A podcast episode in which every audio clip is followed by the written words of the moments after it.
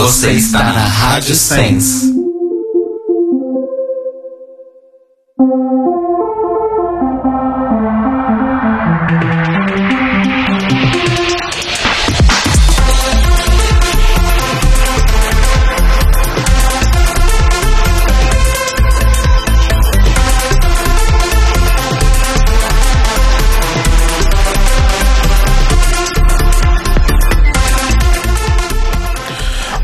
Amores! Estamos começando mais um The Library is Open aqui ao vivo pela Rádio Sense em sensecast.org.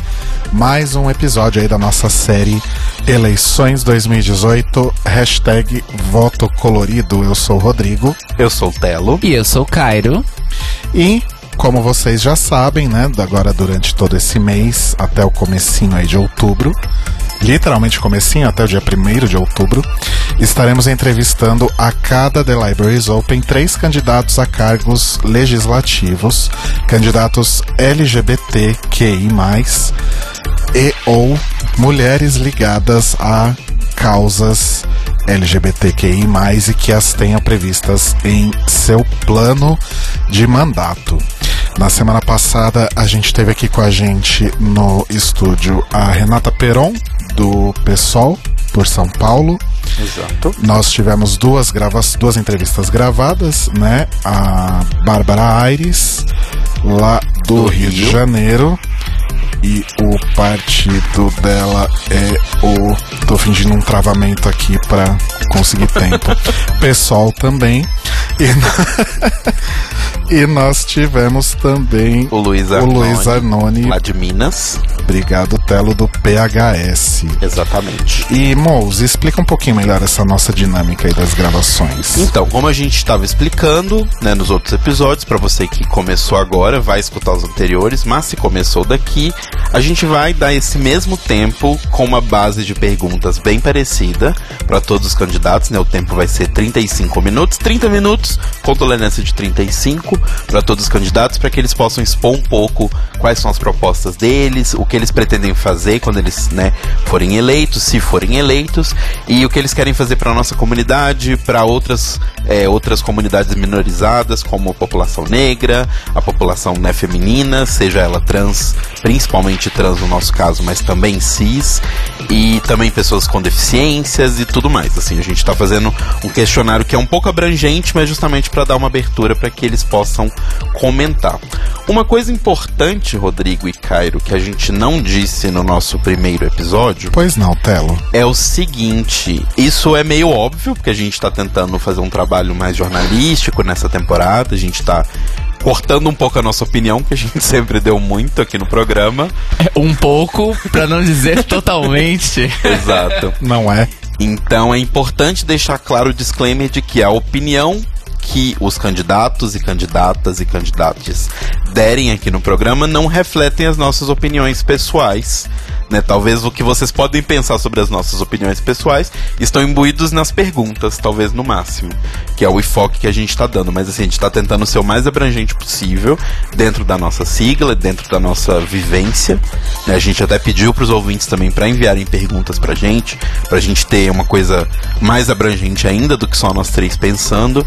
Então saibam disso que as opiniões não refletem as nossas, refletem a das pessoas entrevistadas.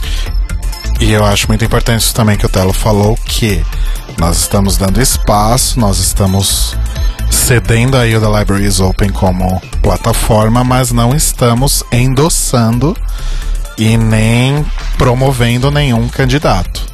Né? Na verdade, a ideia, inclusive, é para que nós também, além de vocês, possamos ouvir aí a maior quantidade de pessoas e pensarmos aí quem merece o, o nosso voto, né? Inclusive debatemos muito sobre formulação de perguntas para que a pergunta seja uma abertura para o candidato falar o que tem para falar e vocês que estão escutando e a gente também analisarmos a resposta do candidato sem a pergunta ser enviesada para alguma coisa que nós três pensamos sobre a vida e o universo e tudo mais, né?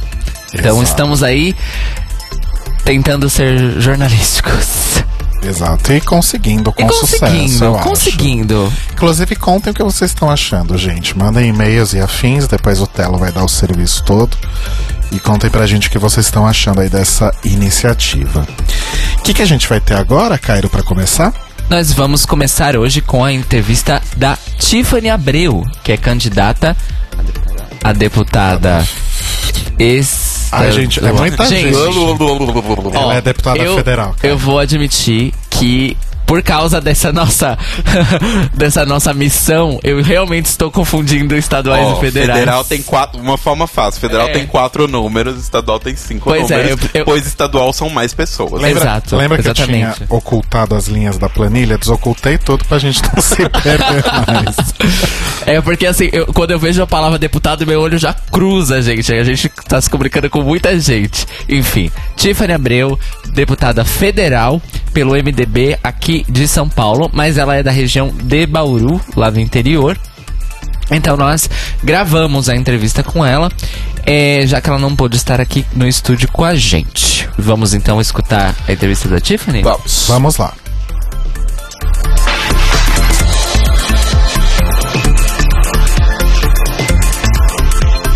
Bom, ouvintes, bem-vindos novamente. A gente agora vai começar mais uma das nossas entrevistas, da nossa rodada de entrevistas com os candidatas, com as candidatas e candidatos ao legislativo nessas eleições de 2018. E hoje a gente vai receber a Tiffany Abreu, que é candidata a deputada federal pelo MDB de São Paulo. Bem-vinda, Tiffany. Obrigada, é um prazer aqui estar com vocês. Bom, Tiffany, é, a gente vai começar então pedindo para você se apresentar, falar um pouquinho de você, um pouco sobre a sua a trajetória pessoal, trajetória política e a sua conexão com a nossa comunidade LGBTQI+. Boa noite a todos os ouvintes. Eu sou Tiffany Abreu, a primeira mulher transexual a participar de uma Superliga de voleibol feminina aqui no Brasil e também a primeira transexual brasileira a jogar é, a nível é, internacional de voleibol, jogando também na Itália. É, por eu jogar o voleibol, ser a primeira mulher trans a jogar no voleibol, eu fiquei um pouco conhecida, não só no Brasil como no mundo, por essa, essa, garra, essa garra, essa coragem de ter enfrentado o preconceito, ter enfrentado o machismo, ter enfrentado as lutas e fazer o que eu, o que eu gosto, porque existia uma lei, mas mesmo existindo uma lei, existia o machismo, o preconceito e a falta de inclusão. E eu enfrentei esse machismo, enfrentei esse preconceito, enfrentei essa, essa, falta de inclusão e hoje aqui estou ainda jogando e participando dessas competições. Eu, por ser uma mulher transexual, sofri, sofri e sofro, como todo LGBT, muito preconceito, e a, a, os, os, os transexuais é a parte do LGBT que mais sofre preconceito. Então, eu vivi na pele todo as dificuldades que nós vemos no dia a dia, é, e também vi as alegrias que quando nós conseguimos alguns direitos, né, que agora as transexuais, nós conseguimos o direito de ter nosso nome próprio mudado no, direto nos cartórios, então é uma alegria para a gente também. É, eu jogo vôlei desde os meus 17 anos, demorei um pouco para fazer minha transição, até porque o medo né, que a gente enfrenta da, da sociedade era grande, mas depois que a gente entende que a gente é melhor ser feliz do que ter medo de um preconceito, a gente faz nossa transição. Eu sempre tive um, um, uma coisa muito boa de estar com os amigos, de estar ajudando pessoas, de conhecer pessoas, de ver problemas, de tentar resolver problemas de pessoas, de ajudar pessoas. E essa é uma parte que sempre me fez pensar em entrar na política, porque eu gosto de ajudar, eu gosto de ver, eu gosto de sentir o que a, a sociedade precisa, o que os meus amigos precisam, o que as pessoas precisam para ajudar. Quando eu virei a primeira jogadora trans, caiu em cima de mim também uma responsabilidade muito grande de mostrar para o público que nós mulheres transexuais merecemos mais respeito, merecemos uma oportunidade no, no mundo para mostrar que nós somos pessoas tão normais como outra qualquer. Não é porque nós somos mulheres transexuais que nós temos que deixar de existir, temos que deixar de participar da sociedade, temos que deixar de participar do, do de, de, tudo, de tudo ali no, no, nosso meio ambiente, né? Então, é, quando veio essa, essa, essa força maior de, de ser essa pessoa que tem uma influência, eu pensei, o que eu posso fazer para essas meninas, o que eu posso fazer para o público LGBT, o que eu posso fazer para o, para o CIS também, para todo, por inclusão social, eu sendo apenas uma jogadora, eu preciso entrar mais, mais fundo, eu preciso ir mais longe. Então eu pensei, a ser uma deputada, ser, entrar, na, entrar na política, era a melhor coisa para mim, porque ali dentro eu podia ajudar, ali dentro eu podia ter uma voz ativa, porque do lado de fora eu vou ser simplesmente um, um, uma pessoa que, que vai ser uma ídola, mais nada. E lá dentro não, lá dentro eu vou ser uma pessoa que vai ajudar. Então esse foi o, o meu motivo de entrar para a política e poder ajudar todos. E eu conto muito com a ajuda de todos os LGBT, porque nós precisamos nos unir, precisamos colocar lá dentro também pessoas do nosso grupo para fazer nossa bancada, para juntos manter um Brasil. Precisamos ter bancada de todos para que juntos podemos fazer um, um Brasil melhor. Bom, é, a, a gente está começando as nossas entrevistas sempre com a seguinte, o seguinte questionamento, né? Como você faz parte dessa comunidade, as pessoas trans ainda são as que mais é, sofrem em situações de vulnerabilidade social dentro da nossa comunidade LGBTQI+, e a gente quer saber se existe alguma pauta específica no seu plano de mandato para a população transgênero e travesti. Bom, a população transexual é no, Brasil é que mais sofre violência por, por, por apenas ser uma mulher trans, né? Então, é, eu tenho por responsabilidade cuidar desse público. E, queira ou não, a mulher trans está incluída na Lei Maria da Penha, mas nem todo mundo aceita a mulher trans como uma mulher e acaba não dando esse direito a nós. Vou lutar por esse direito ser real e principalmente abrir um, uma delegacia onde tem uma mulher trabalhando específica na Lei Maria da Penha específica nas, mulheres transexuais, porque muitas das vezes, e no LGBT também, principalmente porque muitas das vezes quando sofremos agressões, seja uma mulher cis, seja uma mulher transexual, seja um, um homossexual mais afeminado, quando chegamos na delegacia, encontramos com um delegado homem que, muitas, que não dá uma intimidade para a gente, que deixa nosso caso de lado, sorri da nossa cara, e a gente acaba ficando sem um apoio ou muitas das vezes, ao ver um delegado homem, não conseguimos se abrir. Então precisamos que tenha uma mulher delegada ali dentro dessa delegacia. E quando eu falo não uma delegacia especial, mas todas as delegacias na cidade, mínimo uma na cidade, tem que ter uma mulher especialista na Maria da Penha para cuidar dos nossos casos, da mulher, do, da mulher transexual e do LGBT. Porque necessitamos alguém que a gente consegue se abrir, alguém que vai ouvir a gente, não alguém que vai sorrir de nós e não vai dar intimidade para nós. Essa é uma das principais pautas que eu preciso cuidar lá dentro. Né? Outra, as mulheres transexuais, os LGBT, cada região tem seu problema. Eu não posso falar por mim o que o que outro não sente. Então, o meu plano de governo é poder visitar essas regiões ter um representante LGBT aqui em São Paulo que vai visitar essas regiões e me chegar para mim, Tiffany, essa comunidade dessa região está precisando que tenha um, um, um, um, hospital que cuida com, com, com um psicólogo para as crianças, para, para, para LGBTs, para pais LGBTs que precisam de psicólogo para seus filhos, psicólogo para mulheres transexuais que estão que, que necessita de um, de um psicólogo para cuidar do caso delas. Então, é, eu vou cuidar é, cada, cada, cada estado, cada estado não, cada cidade, cada região, de uma forma, no que necessita mais. Eu não posso ser ignorante bastante chegar assim, nós vamos fazer isso. Sendo que algumas partes não necessitam disso, porque já tem essa, esse cuidado. Então, nós vamos ter que entrar direto na região, o que aquela comunidade precisa, ir em cada ONG, e saber as necessidades para a gente trabalhar em cima. Eu acho que quando trabalhamos juntos, em, em conjunto, uma ouvindo a outra, dando ideias boas para, um, um, para ver a sociedade melhor, assim conseguimos fazer um mandato onde conseguimos ajudar todo mundo ao mesmo tempo. Certo. É, Tiffany, agora continuando nessa questão da discriminação, né, que a gente sabe que essa violência também é uma violência que acontece muito com as pessoas LGBTQ. É, no âmbito das leis, você tem alguma proposta para poder adicionar né, para ser somada à Lei Maria da Penha, como você já tinha citado, para poder impedir que essas, que essas violências aconteçam e que também ajudem a pessoas né, transexuais, travestis e LGBTs no geral consigam ter um melhor acesso a trabalho e educação? Além das leis que já estão em pauta, que eu vou tentar levantar elas maiores lá dentro, né, que é a lei de homofobia, a lei de transfobia, eu vou tentar incluir completamente a mulher transexual dentro da Lei Maria da Penha, porque se somos mulheres, temos que ter o direito de uma mulher igual. Então, vamos, porque somos um, um sexo frágil e temos que receber essa, essa, esse, esse direito e essa proteção, como toda mulher tem, né?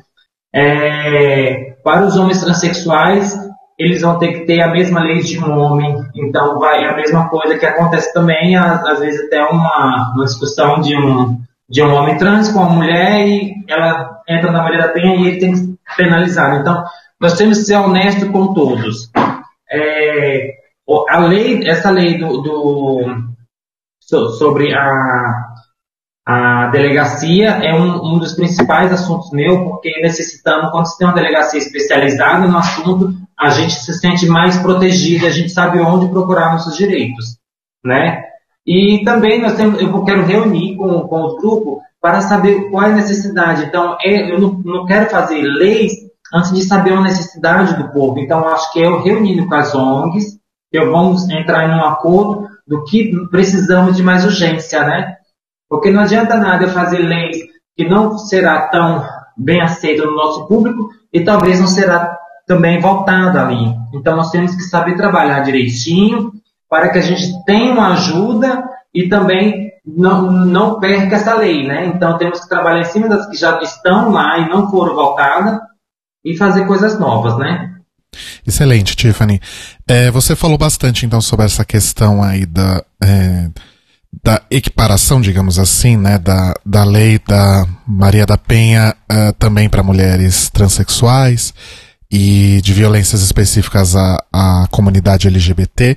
Eu queria saber se você também prevê é, alguma proposta para outros grupos minorizados. Então, a gente fala aí, por exemplo, de pessoas negras, a população indígena, uh, deficientes físicos e pessoas portadoras de necessidades especiais. Você contempla alguma coisa para essa população também?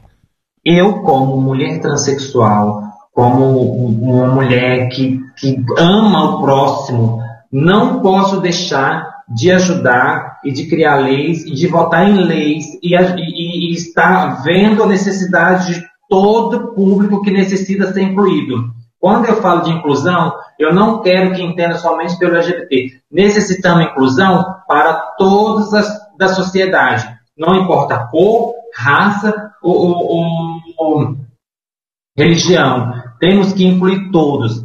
Estamos com um problema muito grande com, com jovens, é, é, por exemplo, jovens que, que começam, que têm síndrome de Down, que começam a estudar, e depois que eles terminam o ensino fundamental, eles não conseguem chegar para o ensino médio porque o governo já não se prepara para receber essas crianças na escola, esses jovens na escola. Então ali acaba a inclusão desses jovens. Estamos com um problema também com, com os portadores de deficiência física, que para cada cidade que ele visita, ele precisa ter um, um, uma nova permissão para entrar no ônibus de graça. Você, não, é uma permissão só para o país inteiro. Precisamos incluir a todos. Temos que tirar essa coisa que como que pode uma pessoa sair daqui e na próxima cidade ele já não pode pegar um ônibus de graça porque ele não tem a, a carteirinha daquela cidade? Não, ele tem, um, tem que ter uma carteira nacional, tem que ter uma inclusão completa. Temos que dar também oportunidade para os jovens negros os jovens que, que de, de, classe média baixa, temos que, que procurar a forma de incluir eles no mercado, de preparar eles com, com, com curso.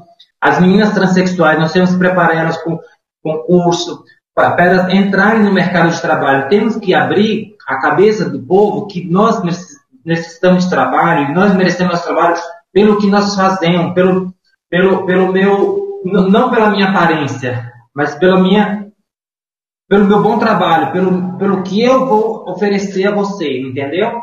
Então nós temos que mudar a cabeça dos empresários, que eles têm que receber de braços abertos, contratar todos, todos os tipos de pessoas, não pela cor, não pela opção sexual, não pela, pela classe, classe de econômica, né? mas sim pelo, pelo que a pessoa tem a oferecer. Se você é um bom trabalhador, você será bem-vindo. E nós temos que cuidar muito dessa parte, principalmente no primeiro emprego. O primeiro emprego precisamos muito cuidar, porque é onde esses jovens de todas as classes, do LGBT, do evangélico, de todo, necessita entrar. Então é hora que a gente tem que preparar as empresas, temos que preparar os, os cursos, temos que preparar empresas cursos. Eu trabalho numa empresa chamada SESI, e nós temos ali o Senai, que é uma empresa que tem cursos. Então, eu quero tentar abrir coisas do mesmo estilo do Senai, para que essas pessoas tenham a chance de, se, de fazer um curso para se preparar para o mercado de trabalho. Assim, nós não vamos ter problemas de chegar, ah, eu não tenho experiência. Não, mas você tem um curso e você vai conseguir. Então, acho que é, é muito importante cuidar de todas as classes. Não podemos ficar só no LGBT. Se nós, queremos, se nós queremos ser aceitos, nós temos que aceitar. Nós, se nós queremos amor, nós temos que amar.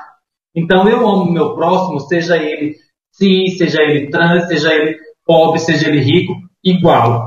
Então, eu preciso que nós também nos amamos assim, e todos andamos juntos de, braço, de braços unidos, né? O esporte é uma das, das minhas grandes visão, o esporte junto com, com, a, com a educação, né? E quando eu falo de educação com esporte, eu também falo da cultura. Então, acho que é uma hora que a gente vai abrir mais espaço até para as crianças e para os jovens no, no mercado de trabalho e, e, e tirar da rua para não ficar envolvido em marginalidades. Tiffany, é, que bom que você puxou a questão do esporte, da inclusão.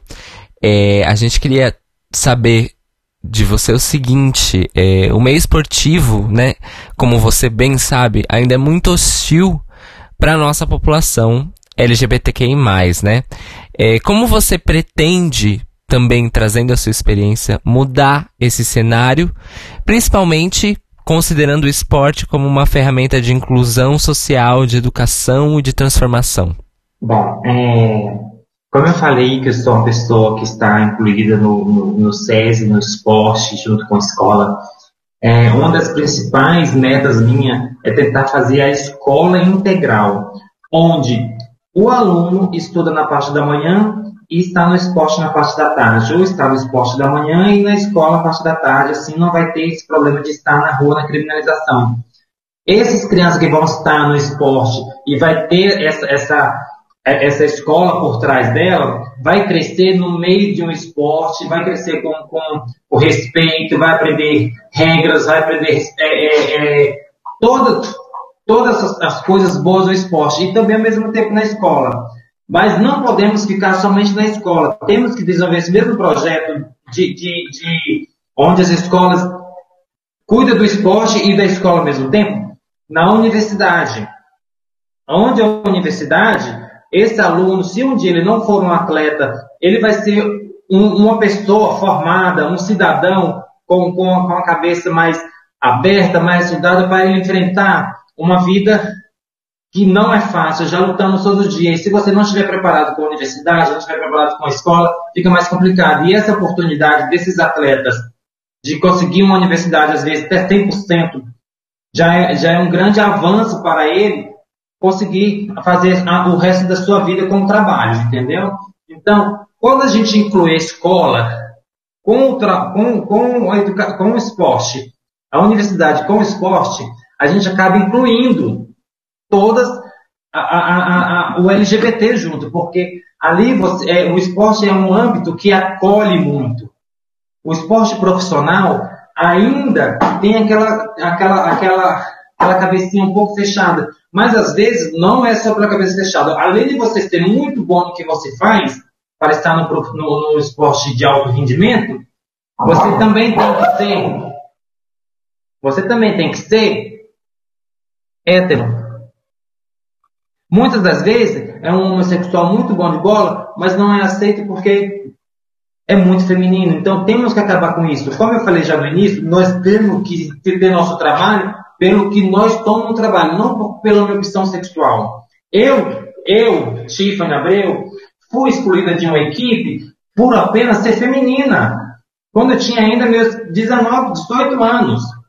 E eu senti na pele o que foi a homofobia contra mim. Eu era um dos melhores atletas no momento, no, na equipe, e o técnico simplesmente falou: não posso ficar com você, que a diretoria não quer nenhum homossexual. Eu não quero que isso aconteça hoje. Eu não quero que isso aconteça no nosso futuro. Eu quero que nós sejamos atletas porque nós somos bons. Não porque eu não quero, eu não quero deixar de jogar em um time porque sou homossexual, porque sou negro, porque sou, sou, sou lésbica. Não. Eu não vou jogar porque eu não tenho nível técnico para aquilo. Não por causa do, do da, da minha opção sexual. Então, essa inclusão começando na escola, universitário e o alto nível, vai uma puxando a outra. E agora sim, a gente dando uma pausa nessa questão de só propostas e tal, é, a gente queria saber, você sendo uma atleta de grande rendimento, né, uma atleta de performance conhecida não só no Brasil como fora daqui, você tem uma, uma, um nome muito grande, né, que vem junto com você e a fama que você conquistou no esporte pelo seu trabalho. Você acha que essa, essa maior atenção que você tem uma, da mídia como um todo te ajuda a fazer alianças no, né, no plenário? Como você pretende fazer essas alianças na Câmara dos Deputados? Eu acho que a, a, a Câmara dos Deputados, como muitas pessoas falam, é um âmbito muito machista, é um, é um local muito sujo, mas com essa renovação que estamos tentando fazer, pode ser que é uma renovação de pessoas de bom coração. E mesmo eu sendo, é, tendo todo esse, essa, esse meu passado, essa trajetória de, de, luta, de vencedora que eu tive, de estar agora no meio, no, no meio de, um, de, um, de um, uma sociedade onde eu estou um pouco mais conhecida, é, se eu não tiver um coração bom para ganhar também, os parlamentares vão estar ali. Se eu não for uma pessoa que eles acreditam, que eles veem a, a, a verdade, que eles têm de confiança, não vai adiantar nada. Então, eu quero passar para eles o amor que eu senti, a inclusão que eu senti, para que eles também se incluam, para que eles façam um projeto para a sociedade e bons e eu vote nesse projeto. E que eu faça projeto, ou que outro qualquer LGBT faça projeto bom para a sociedade, bom para o público LGBT, bom para todos os públicos, e eles também votem a favor. Então, eu acho que mais importante que tudo que eu tenho por trás vai depender muito da, da minha conduta com todos eles lá, né? Então, com essa renovação, eu espero e tenho fé em Deus que vai ser o melhor para, para nós a renovação, para que nós podemos ter os deputados unidos, ser deputados que lutem juntos por um Brasil melhor. Excelente, Tiffany. Uh, agora há pouco, uh, quando você começou a, a falar sobre a importância do esporte, você mencionou a, a importância da cultura também, né? E aí eu queria saber propostas ou planos específicos que você tenha para essa área de arte e cultura. Então, o meu plano de cultura, ele é o mesmo que o do esporte. Porque, vejamos, é, eu ainda quando era criança, na educação física, algumas pessoas não gostavam de esporte, não queria estar ali. Então, quando se fala no esporte, eu já falo esporte e cultura junto, porque tem, andam junto no mesmo âmbito. Essas, essas crianças do, da educação, quando nós tivemos um, horário do esporte, que é o horário de esporte e cultura, e o horário da escola. Nesse horário de esporte e cultura, as crianças que não gostam de esporte, que não querem estar envolvidas no esporte, elas gostam de outra coisa, elas gostam de pintar, elas gostam de de cantar, elas gostam de dançar, elas gostam de, de teatro.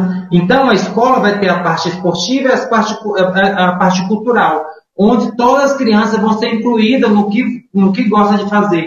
Ali nós vamos criar ótimos pintores, ótimos atores, vamos criar ótimos cantores. Não necessitamos que criança ou adulto precisa em um programa de televisão fazer um teste, fazer um teste para saber se é um bom cantor. Não, já começa na escola, com professores, com, com, com pessoas que entendem, que ajudem essas crianças a crescer. E ao mesmo tempo, nós, como tem que ter as competições esportivas, tem que ter as competições culturais também.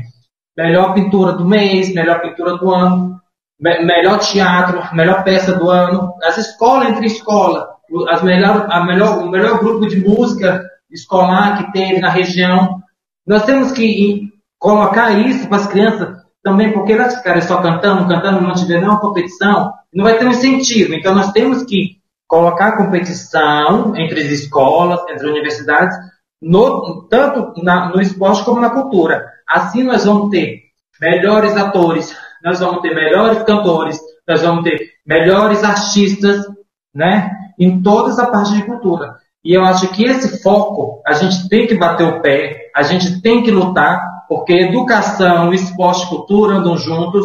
E quando se fala de criminalidade, quando a criança está fora da rua, está longe do, da criminalidade, ela está o quê? Está perto da cultura, está perto do esporte. Isso vai fazer de um país um país com mais respeito, um país com mais, com, com mais amor, um país que vai ter mais, mais, mais sem criminalidade, um país que tem que vai, que vai ser mais inteligente, né? Um país que vai ter mais cabeça até na hora de fazer o seu voto. Então eu penso que nesta parte a gente não pode pecar, porque é plantando agora que a gente colhe depois. Muito legal, Tiffany. É bom. Mudando agora um pouquinho de, de, de direção, a gente queria saber quais são seus posicionamentos em relação às pautas consideradas mais polêmicas, né, pela sociedade brasileira, como por exemplo, descriminalização do aborto, descriminalização de drogas e a manutenção do Estado laico. Então, vamos começar pelo aborto. O aborto é uma coisa séria. Ao mesmo tempo que um lado é contra, um lado é a favor. Ao mesmo tempo que nós temos que ver que a mulher tem o direito de decidir se ela quer ou não, a gente tem que ter noção que tem um feto, tem uma criança ali dentro.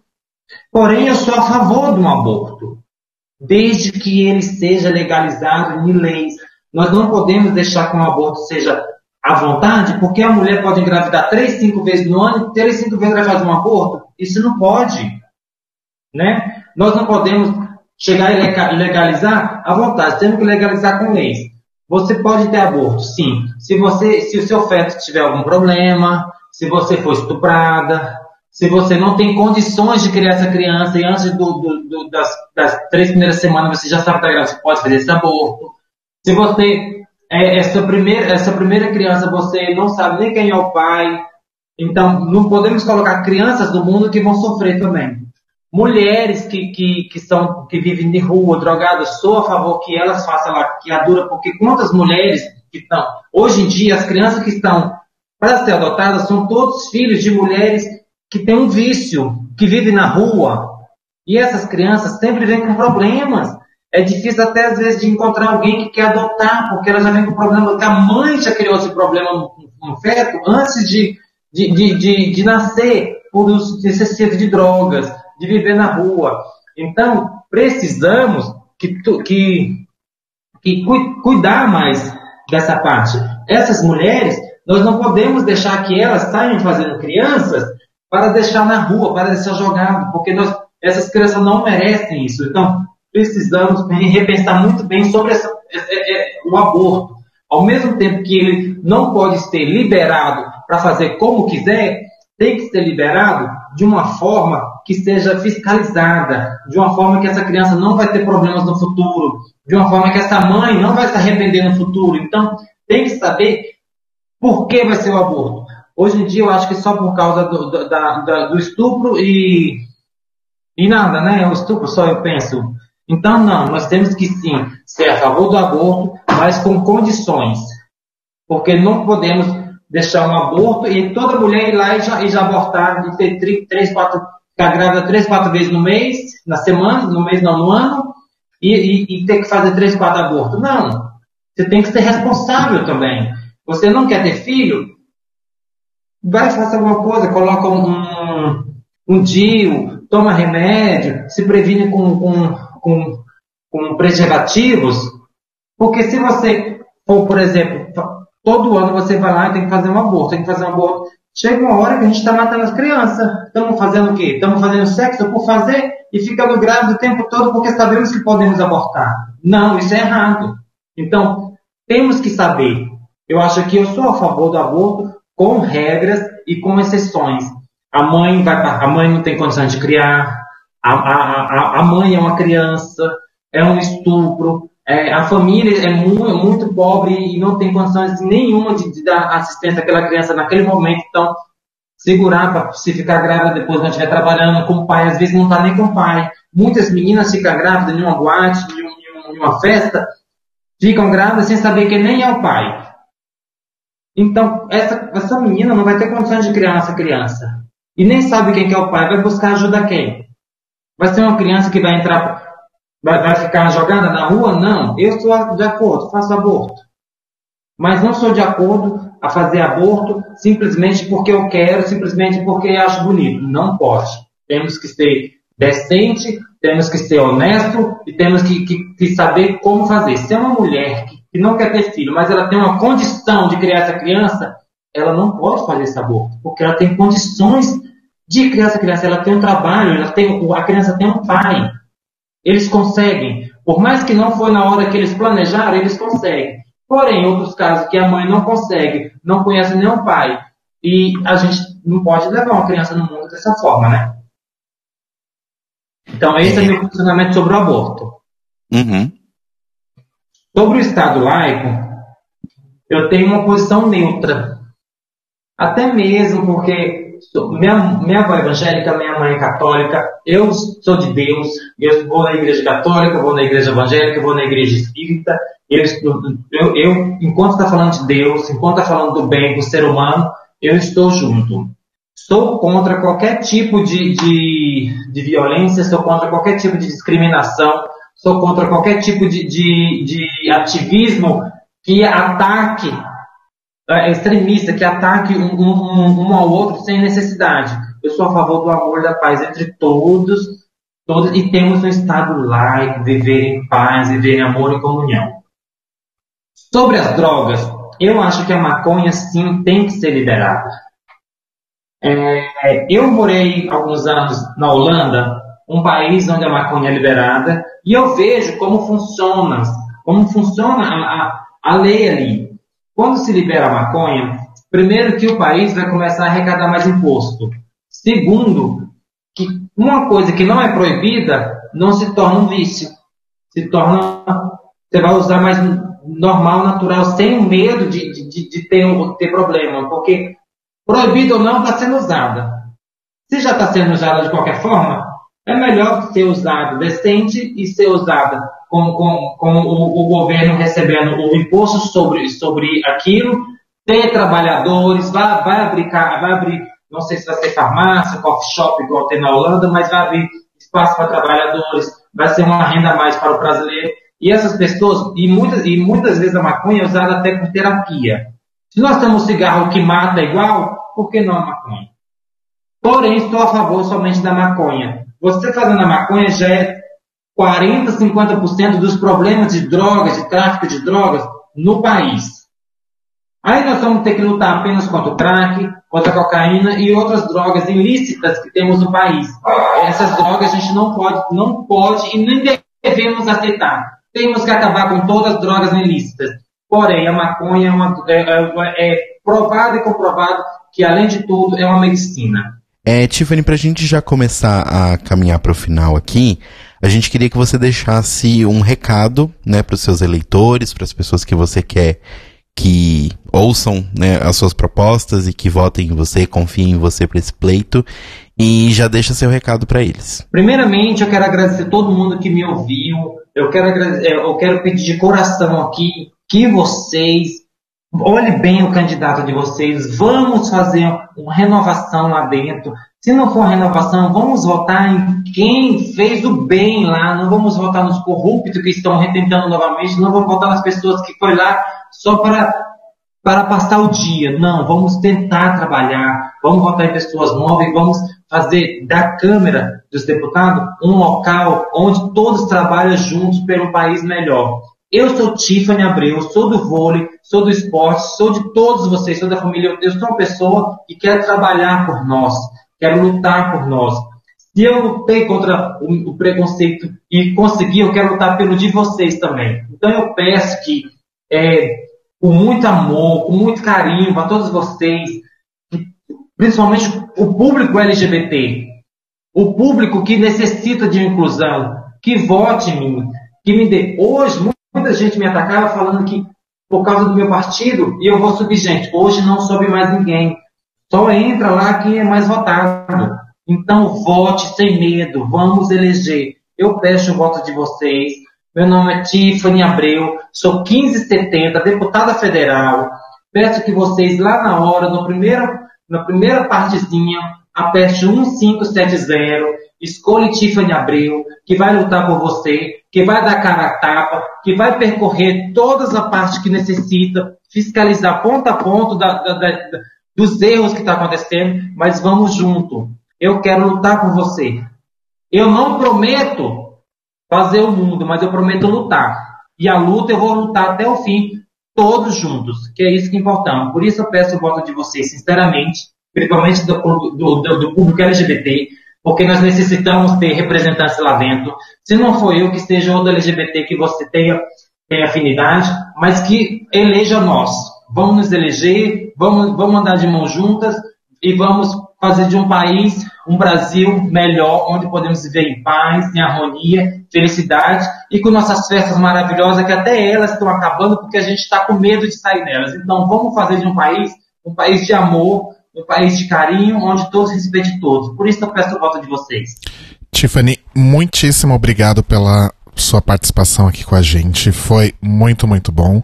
E para encerrar de vez, eu queria só que você deixasse aí é, algum contato ou redes sociais onde as pessoas possam é, ver um pouquinho mais e de repente conversar com você. É, o meu Facebook é Tiffany Deputada, Tiffany com do, um F só e dois N e Y, que é igual ao meu nome, Tiffany Deputada também no Facebook, eles estão postando sempre as fotos, quando eu saio, ou nas, na, na, no, na, no, nas paradas LGBT, ou nas ruas, vou conversar com um pouco. O meu Instagram tá Tiffany Abreu 10, todos lá são bem-vindos. Ali você pode fazer perguntas, você pode mandar fotos, você pode fazer um vídeo. Nós estamos fazendo agora uma campanha é, Tiffany 1570. E por que não? Faça seu vídeo, envia, me marque no Instagram, me marque no Facebook, nós vamos postar. E, e por que não a mulher transexual lá dentro? Por que não LGBT lá dentro? Por que não nos unir? Então, Tiffany Abreu, 1570, por que não? Vamos fazer essa corrente, vamos nos unir. E muito obrigado. Me segue no Instagram, me segue no Facebook lá, é, Tiffany Deputada, Facebook, Tiffany Abreu 10 é o Instagram. Lembrando que Tiffany é com F só e dois NY no final. Tá ótimo, Tiffany. Brigadíssimo mais uma vez. Muito obrigado, que Deus abençoe todos nós e vamos junto nessa luta. Obrigado, Tiffany. Obrigada. É isso aí, gente. Foi aí a entrevista com a Tiffany Abreu, candidata a deputada federal pelo MDB São Paulo. E a gente agradece mais uma vez a Tiffany pela disponibilidade de conversar com a gente. E aí, Mores, quem que a gente vai ouvir agora? A gente vai escutar agora o Gabriel Mota.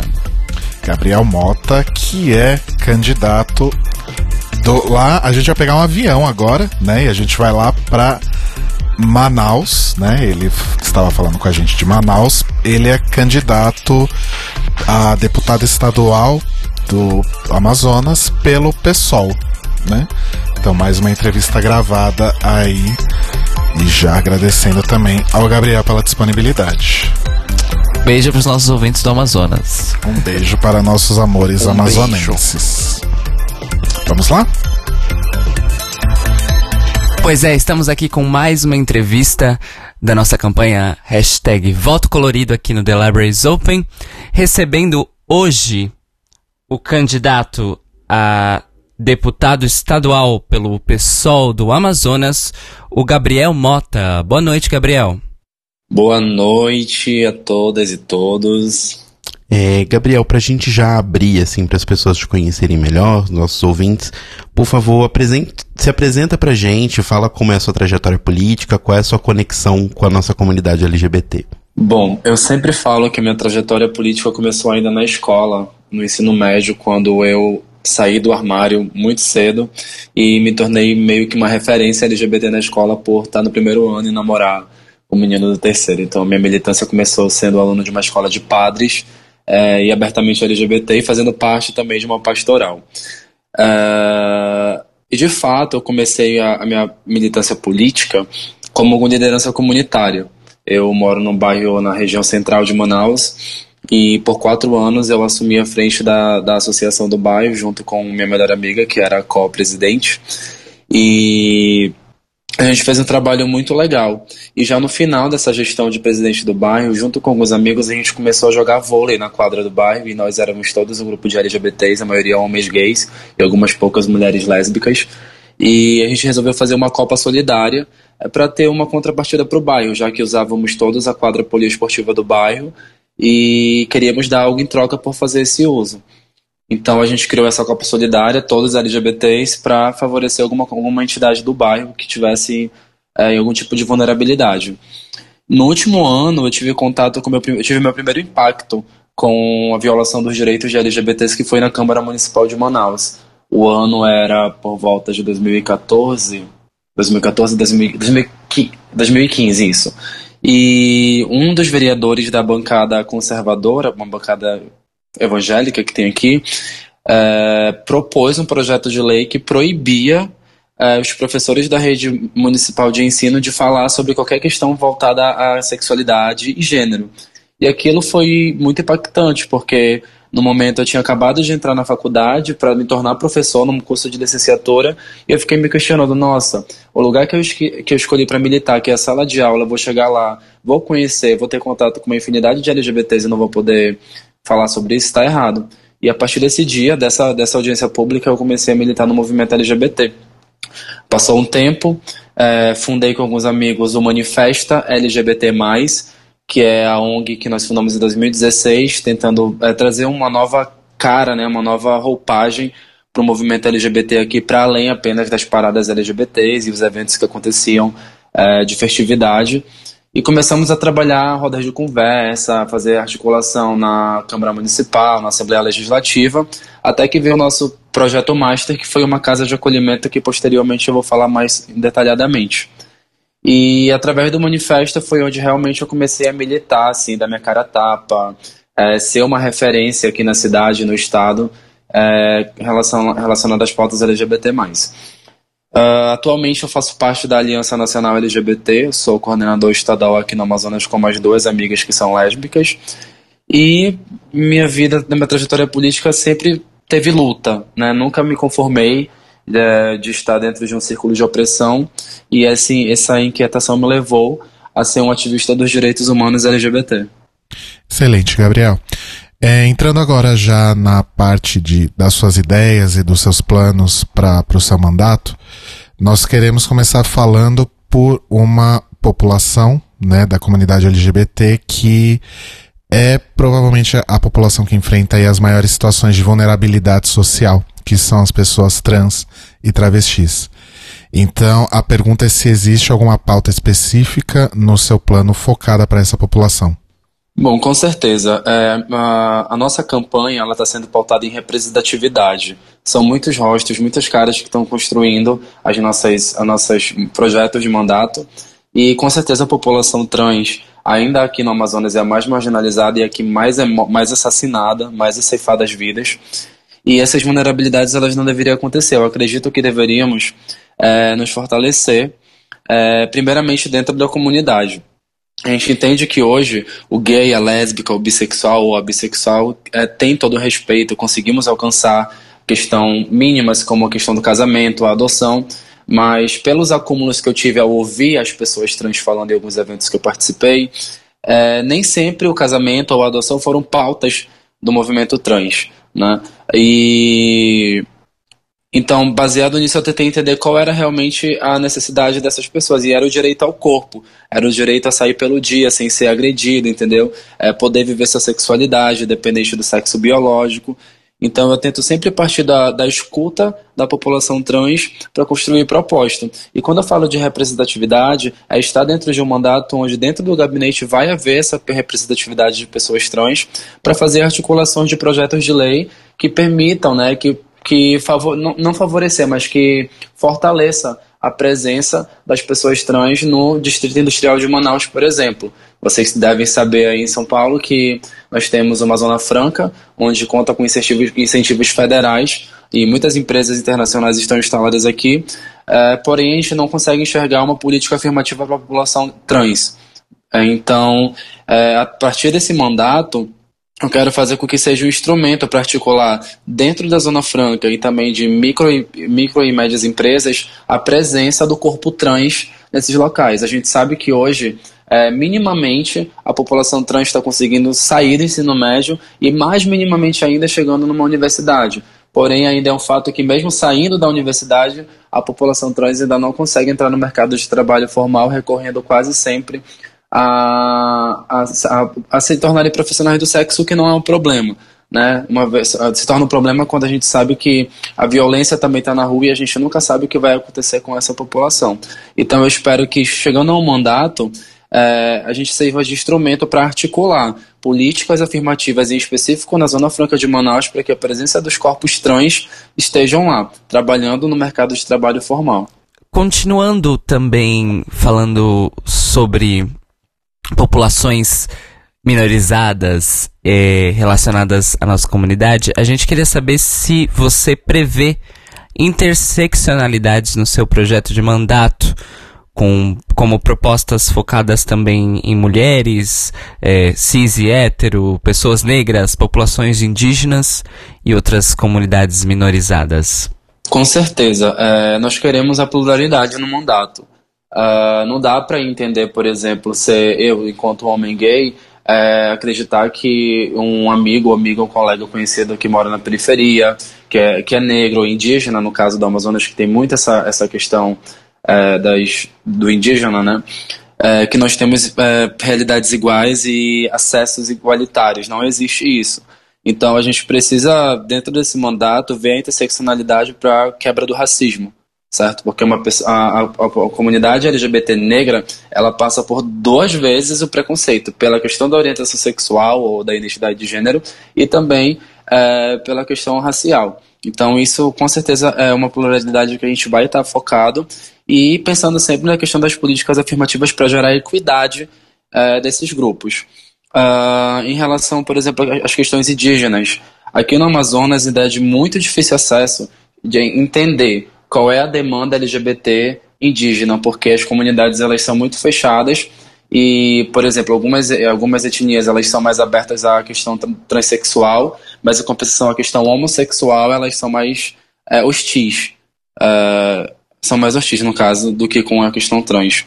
Então a gente precisa fazer um mapeamento é, de onde estão esses grupos indígenas LGBTs, é, como que eles estão trabalhando, quais são as políticas que eles estão necessitando no momento por parte do Estado.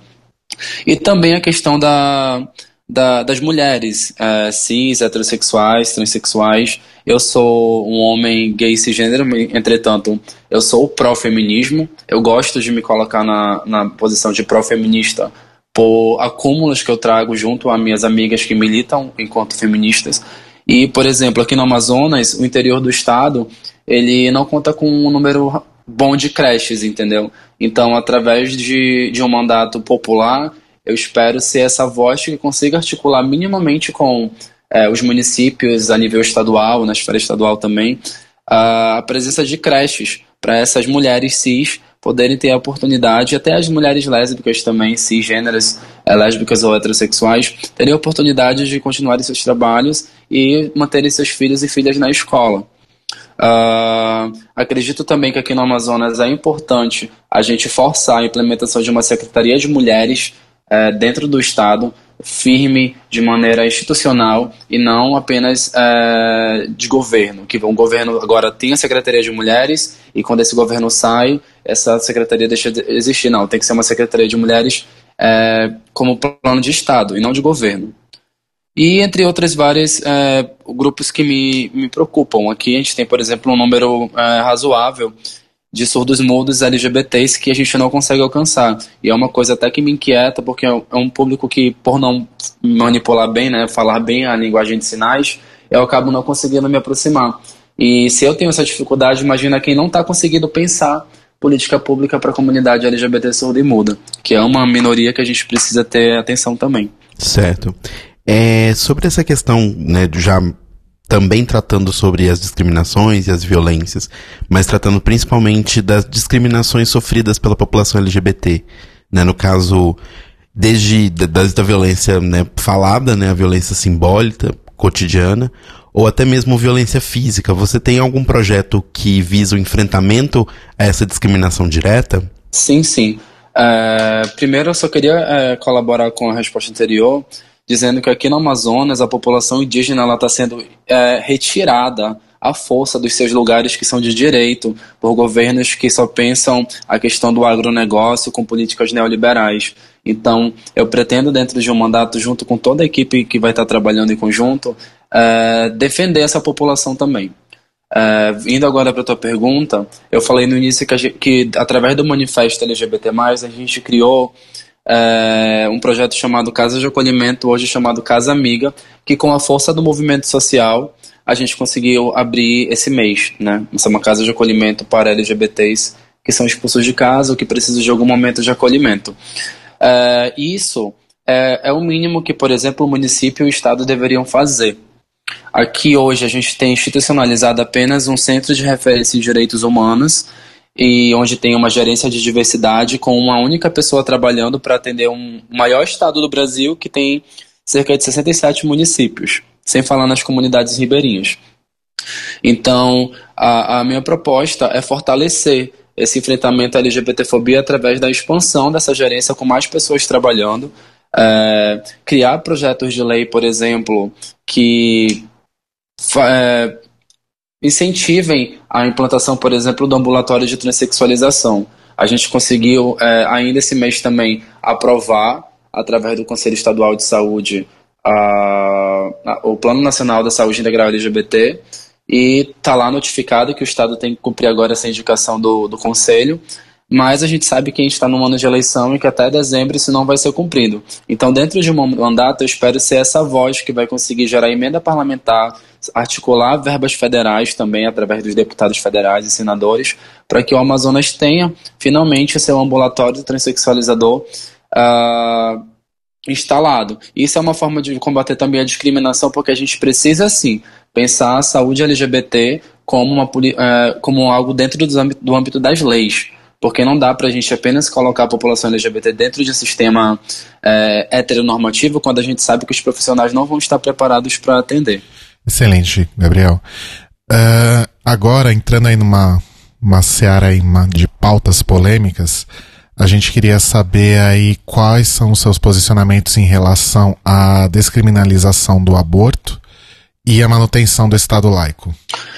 Claro, bom, acredito que a sociedade brasileira precisa aceitar as condições do corpo da mulher. É ela quem precisa decidir a melhor forma de corresponder à vida dela. O corpo é da mulher, a mulher deve decidir.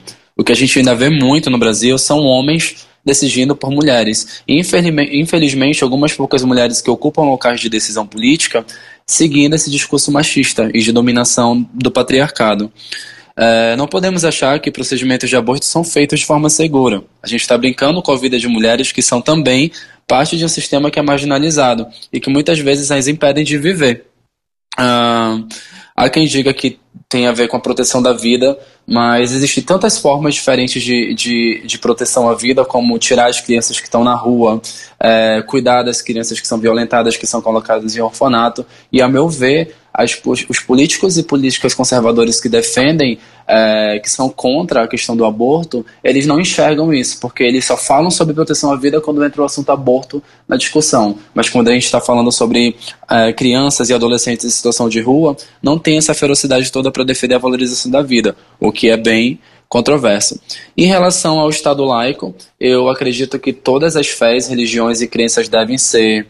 Uh, exercidas pela população, seja do candomblé, do cristianismo, do espiritismo, sabe, do islamismo ou do judaísmo, a gente precisa que essas fés elas tenham segurança. A gente precisa não só do sincretismo nem, nem do respeito mútuo, a gente precisa de, de liberdade de escolha da nossa fé e que essa liberdade promova uma segurança para que as pessoas não tenham medo de de exercendo em qualquer que seja o lugar. Ao mesmo tempo que a gente também precisa pensar no respeito aos espaços que a gente ocupa. E hoje que a gente percebe muito, especificamente aqui, aqui no Amazonas, é, eu sou completamente contra a, a imposição da religião. E infelizmente muitas igrejas é, se colocam à rua, muitas vezes igrejas cristãs evangélicas, sabe, ficam fazendo barulho na praça, incomodam as pessoas que estão voltando do trabalho, mas vai colocar lá uma pessoa bater um tamborzinho assim do candomblé para fazer um rito pro seu orixá para ver se não gera um problema.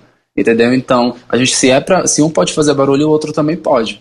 Então, a laicidade para mim ela é essencial para a manutenção do Estado. Sem laicidade, a gente está encaminhando para uma teocracia ao estilo contos de AI, e eu acho que não é o que o Brasil precisa nesse momento.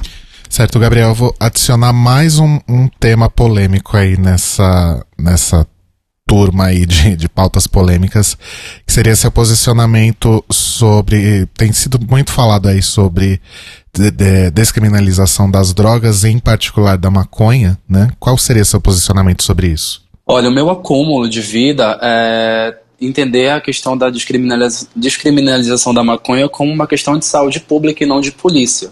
Hoje, quem está morrendo é a população da periferia, a população negra, entendeu? Porque a polícia, infelizmente militar, associa o uso da, das drogas a essa, essa parcela da população. E, assim, cientificamente já está comprovado que a maconha ela tem é, finalidades é, farmacêuticas que estão ajudando vários tra tratamentos de várias doenças que até alguns anos atrás não se sabia como curar ou controlar.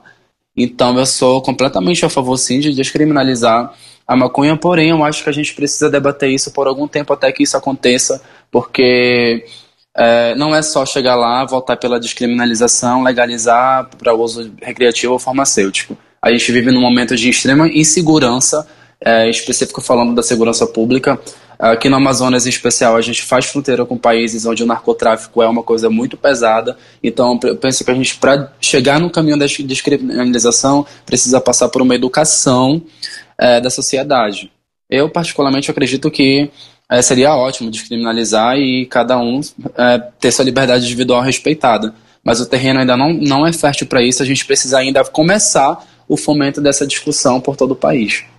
Gabriel, é, seguindo aí no assunto que você acabou de citar, que é obviamente muito importante a questão da de entender que certas questões são questão certas questões são pautas de saúde pública e não de polícia. É, como é que você pretende abordar as necessidades de acesso digno à saúde para nossa população LGBTQI+, no seu mandato, também aí pensando nas especificidades do Amazonas, que é um estado muito grande, com uma densidade populacional muito é, diluída no seu território, né? Então, eu milito também no movimento de combate à prevenção ao HIV AIDS e outras ISTs, e o que, eu, o que eu entendi por muito tempo que o Amazonas fez foi a distribuição da camisinha para a população LGBT como se isso fosse reduzir os níveis. Hoje o Amazonas está na segunda colocação no ranking de jovens de 18 a 24 anos que mais são infectados pelo HIV. Hoje a gente tem uma série de pessoas trans que estão vivendo as consequências do silicone industrial, é, do, da, do auto, da automedicação com hormonização. Então a gente precisa dar, reduzir os danos para a população LGBT. Como eu falei anteriormente, dentro do manifesto da Comissão de Diversidade Sexual da OAB Seccional do Amazonas, da Gerência de Diversidade de Gênero, especialmente da Universidade do Estado do Amazonas, a gente vem pautado a questão da implantação da Política Nacional da Saúde Integral LGBT. Chegou o recurso no Estado, não usaram para implementar e quando esse recurso sumiu já era tarde e a gente precisou repautar e levar isso para o Conselho Estadual de Saúde.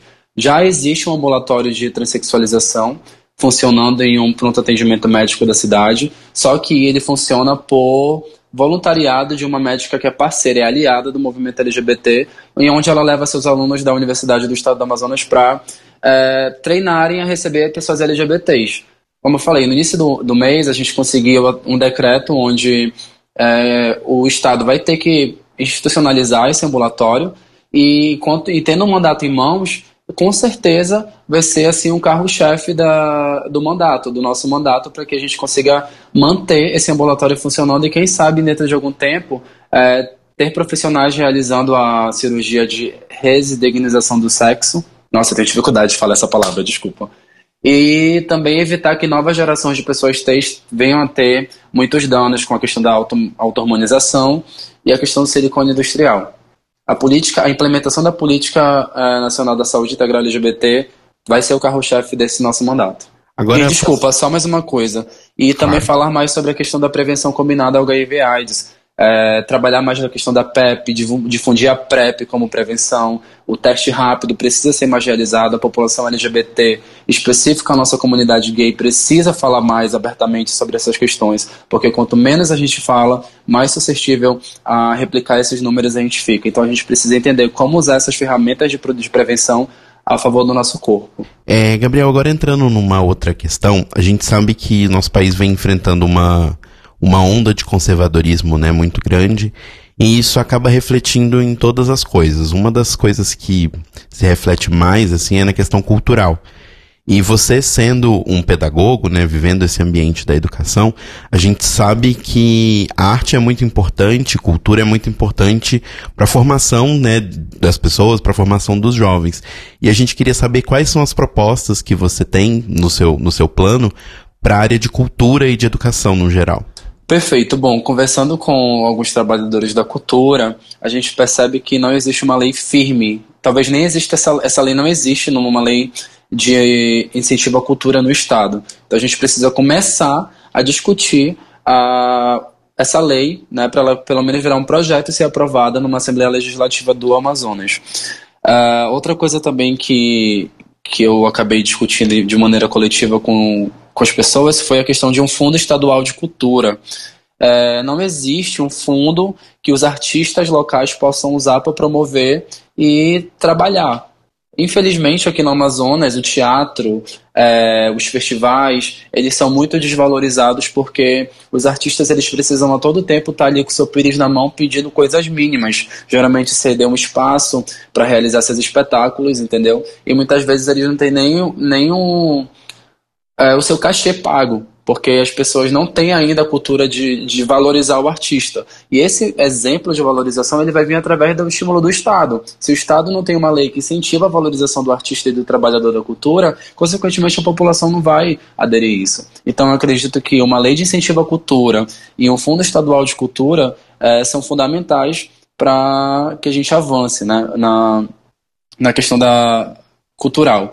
E em relação à educação, é, eu, quero tá, eu quero que os professores e professoras do Amazonas e todos os trabalhadores da educação possam contar comigo como uma voz que vai estar sempre à frente da valorização salarial e profissional é, da nossa categoria.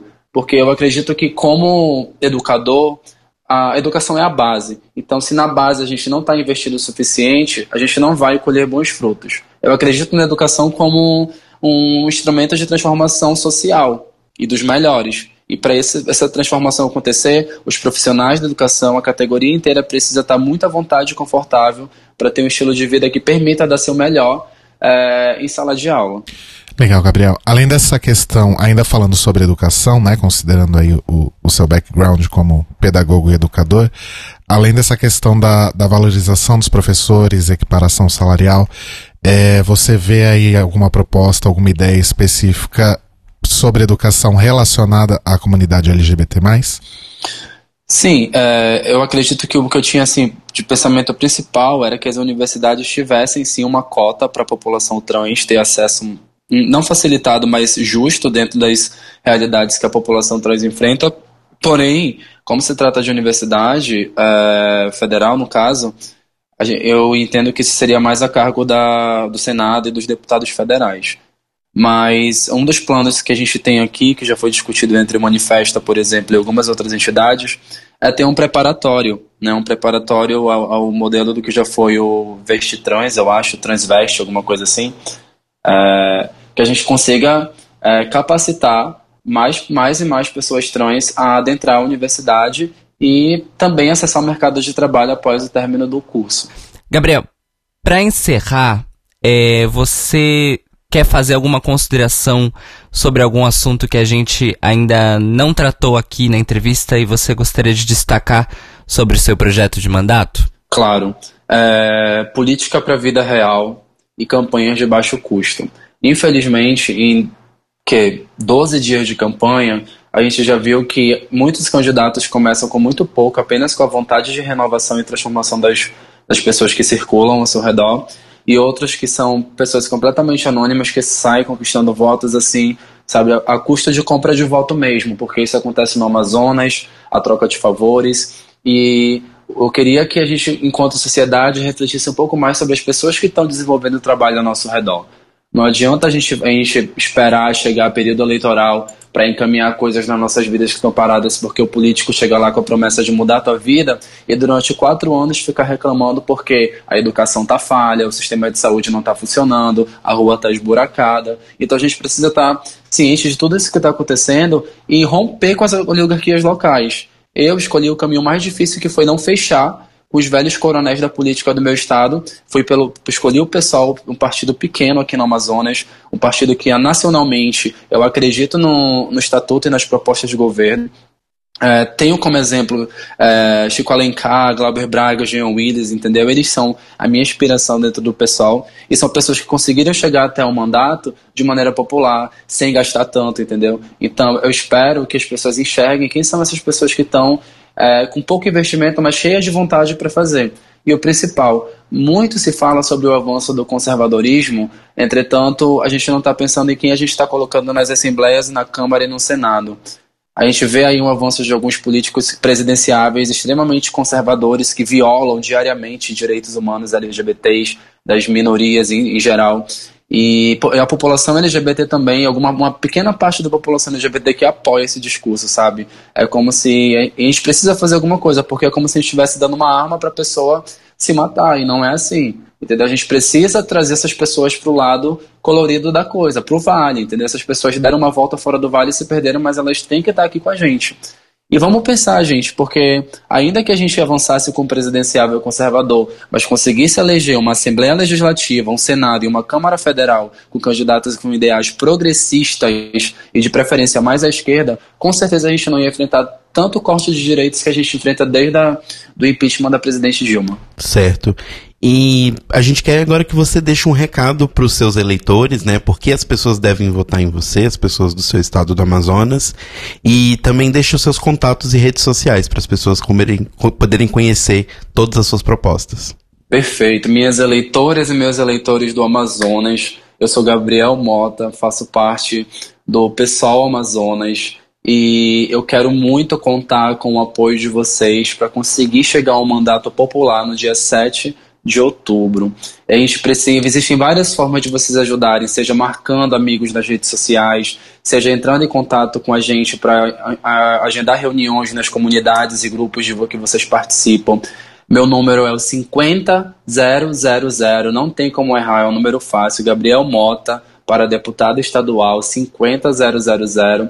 E tudo que eu tenho hoje de capital é a força de vontade das pessoas que estão se voluntariando e a confiança em vocês no trabalho que eu venho desenvolvendo, não só na questão do ativismo dos direitos humanos LGBT, mas também enquanto uma liderança comunitária que aos 19 anos foi eleita para exercer esse papel, como um educador que se preocupa com a dignidade das pessoas e a dignidade dos profissionais da, da educação dentro das escolas, e principalmente como ser humano que não permitiu que até esse momento, e que espero que nunca aconteça isso, é, ninguém segura no meu pulso para me fazer uh, de fantoche de oligarquia.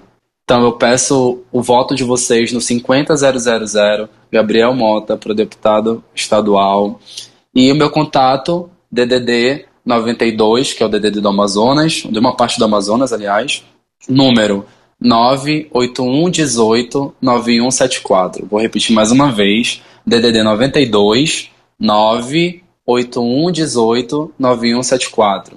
Meu Instagram é o Mota Gabriel, tudo junto com dois L's, arroba Mota Gabriel com dois L's no final. E vocês podem acessar meu perfil do Facebook colocando facebook.com barra Gabriel com dois L's e dois M's. Essas são as minhas redes públicas que vocês podem entrar em contato e mandar também ideias para a gente continuar construindo propostas para o um mandato popular e para a vida real. Agradeço também a, a toda, toda, todas as pessoas que têm colaborado com a campanha de todas as formas, meus companheiros e minhas companheiras do coletivo Rosa Zumbi, que é a tendência que eu faço parte dentro do pessoal. São essas pessoas que estão dando tudo para que essa candidatura seja possível. Muito obrigado. Muito bom, Gabriel. Então, muito obrigado mais uma vez pela disponibilidade e a gente te deseja aí muita sorte, muito sucesso aí no, durante o pleito. Eu que agradeço o contato de vocês, desejo sucesso aí nesse projeto e parabéns por vocês estarem dando essa visibilidade para as candidatas e candidatos LGBTI+, que a gente realmente precisa ocupar esses espaços. Eu decidi que o primeiro espaço que eu iria ocupar era a sala de aula, acabou que eu havia espaço para expandir para um mandato, mas a sala de aula sempre vai ser o meu local, o meu mandato. Lá eu escolhi e as pessoas continuam nos escolhendo para exercer o mandato. Muito obrigado, gente.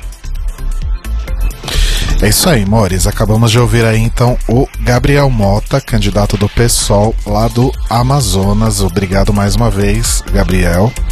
E agora nós vamos pegar um avião de novo e vamos para a terra de Telo Caetano. Vamos para. Oh, Minas Gerais. Abelzão. essa, essa terra boa, né? Que nos deu, deu Milton, Milton. Carlos Drummond de Andrade. Terra boa, de gente bonita e gostosa. E nos deu pão de queijo. Agora, vocês querem contar quem que a gente vai conversar? Então, agora a gente vai conversar com a atualmente vereadora Áurea Carolina, lá do pessoal de Belo Horizonte, né, de Minas Gerais, e vocês vão ficar agora com a entrevista dela.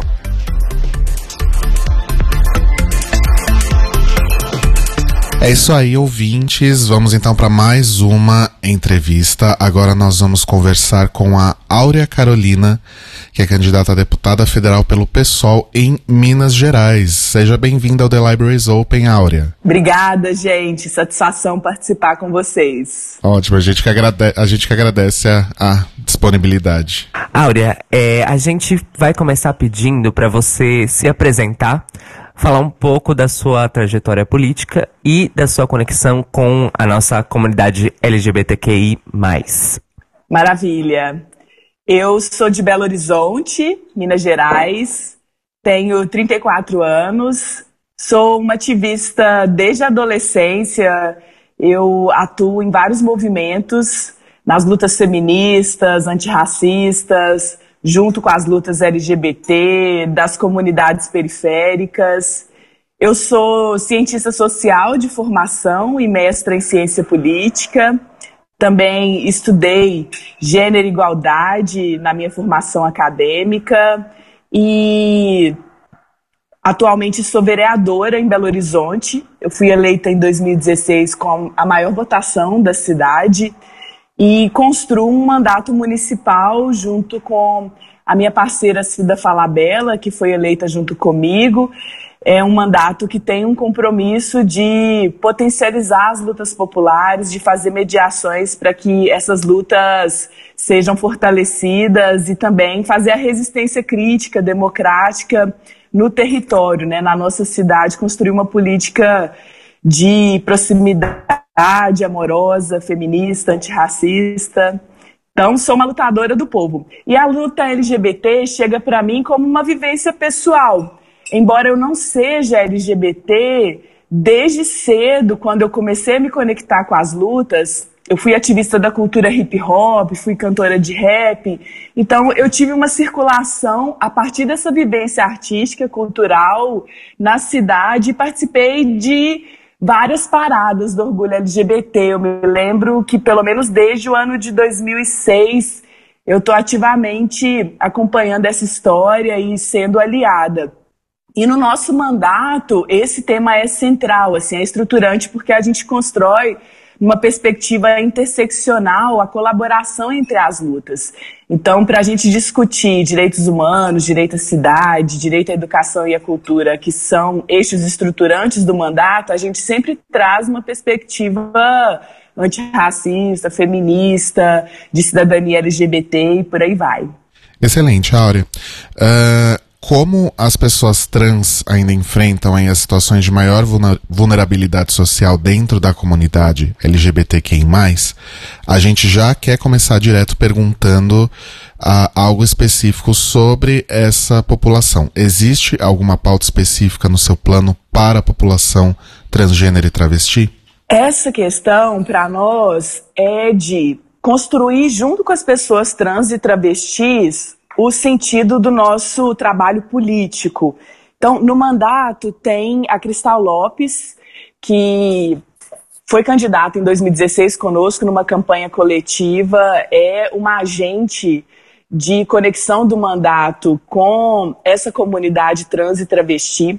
Eu faço sempre menção ao mandato porque a minha candidatura a deputada federal agora é uma continuidade desse trabalho que a gente desenvolve localmente. A gente pretende expandir a gabinetona em três esferas: chegar na Assembleia Legislativa de Minas Gerais e na Câmara dos Deputados com a campanha coletiva que me lança agora como deputada federal. Mas nós temos outras candidatas que são também candidatas a deputadas federais e candidatas a deputadas estaduais.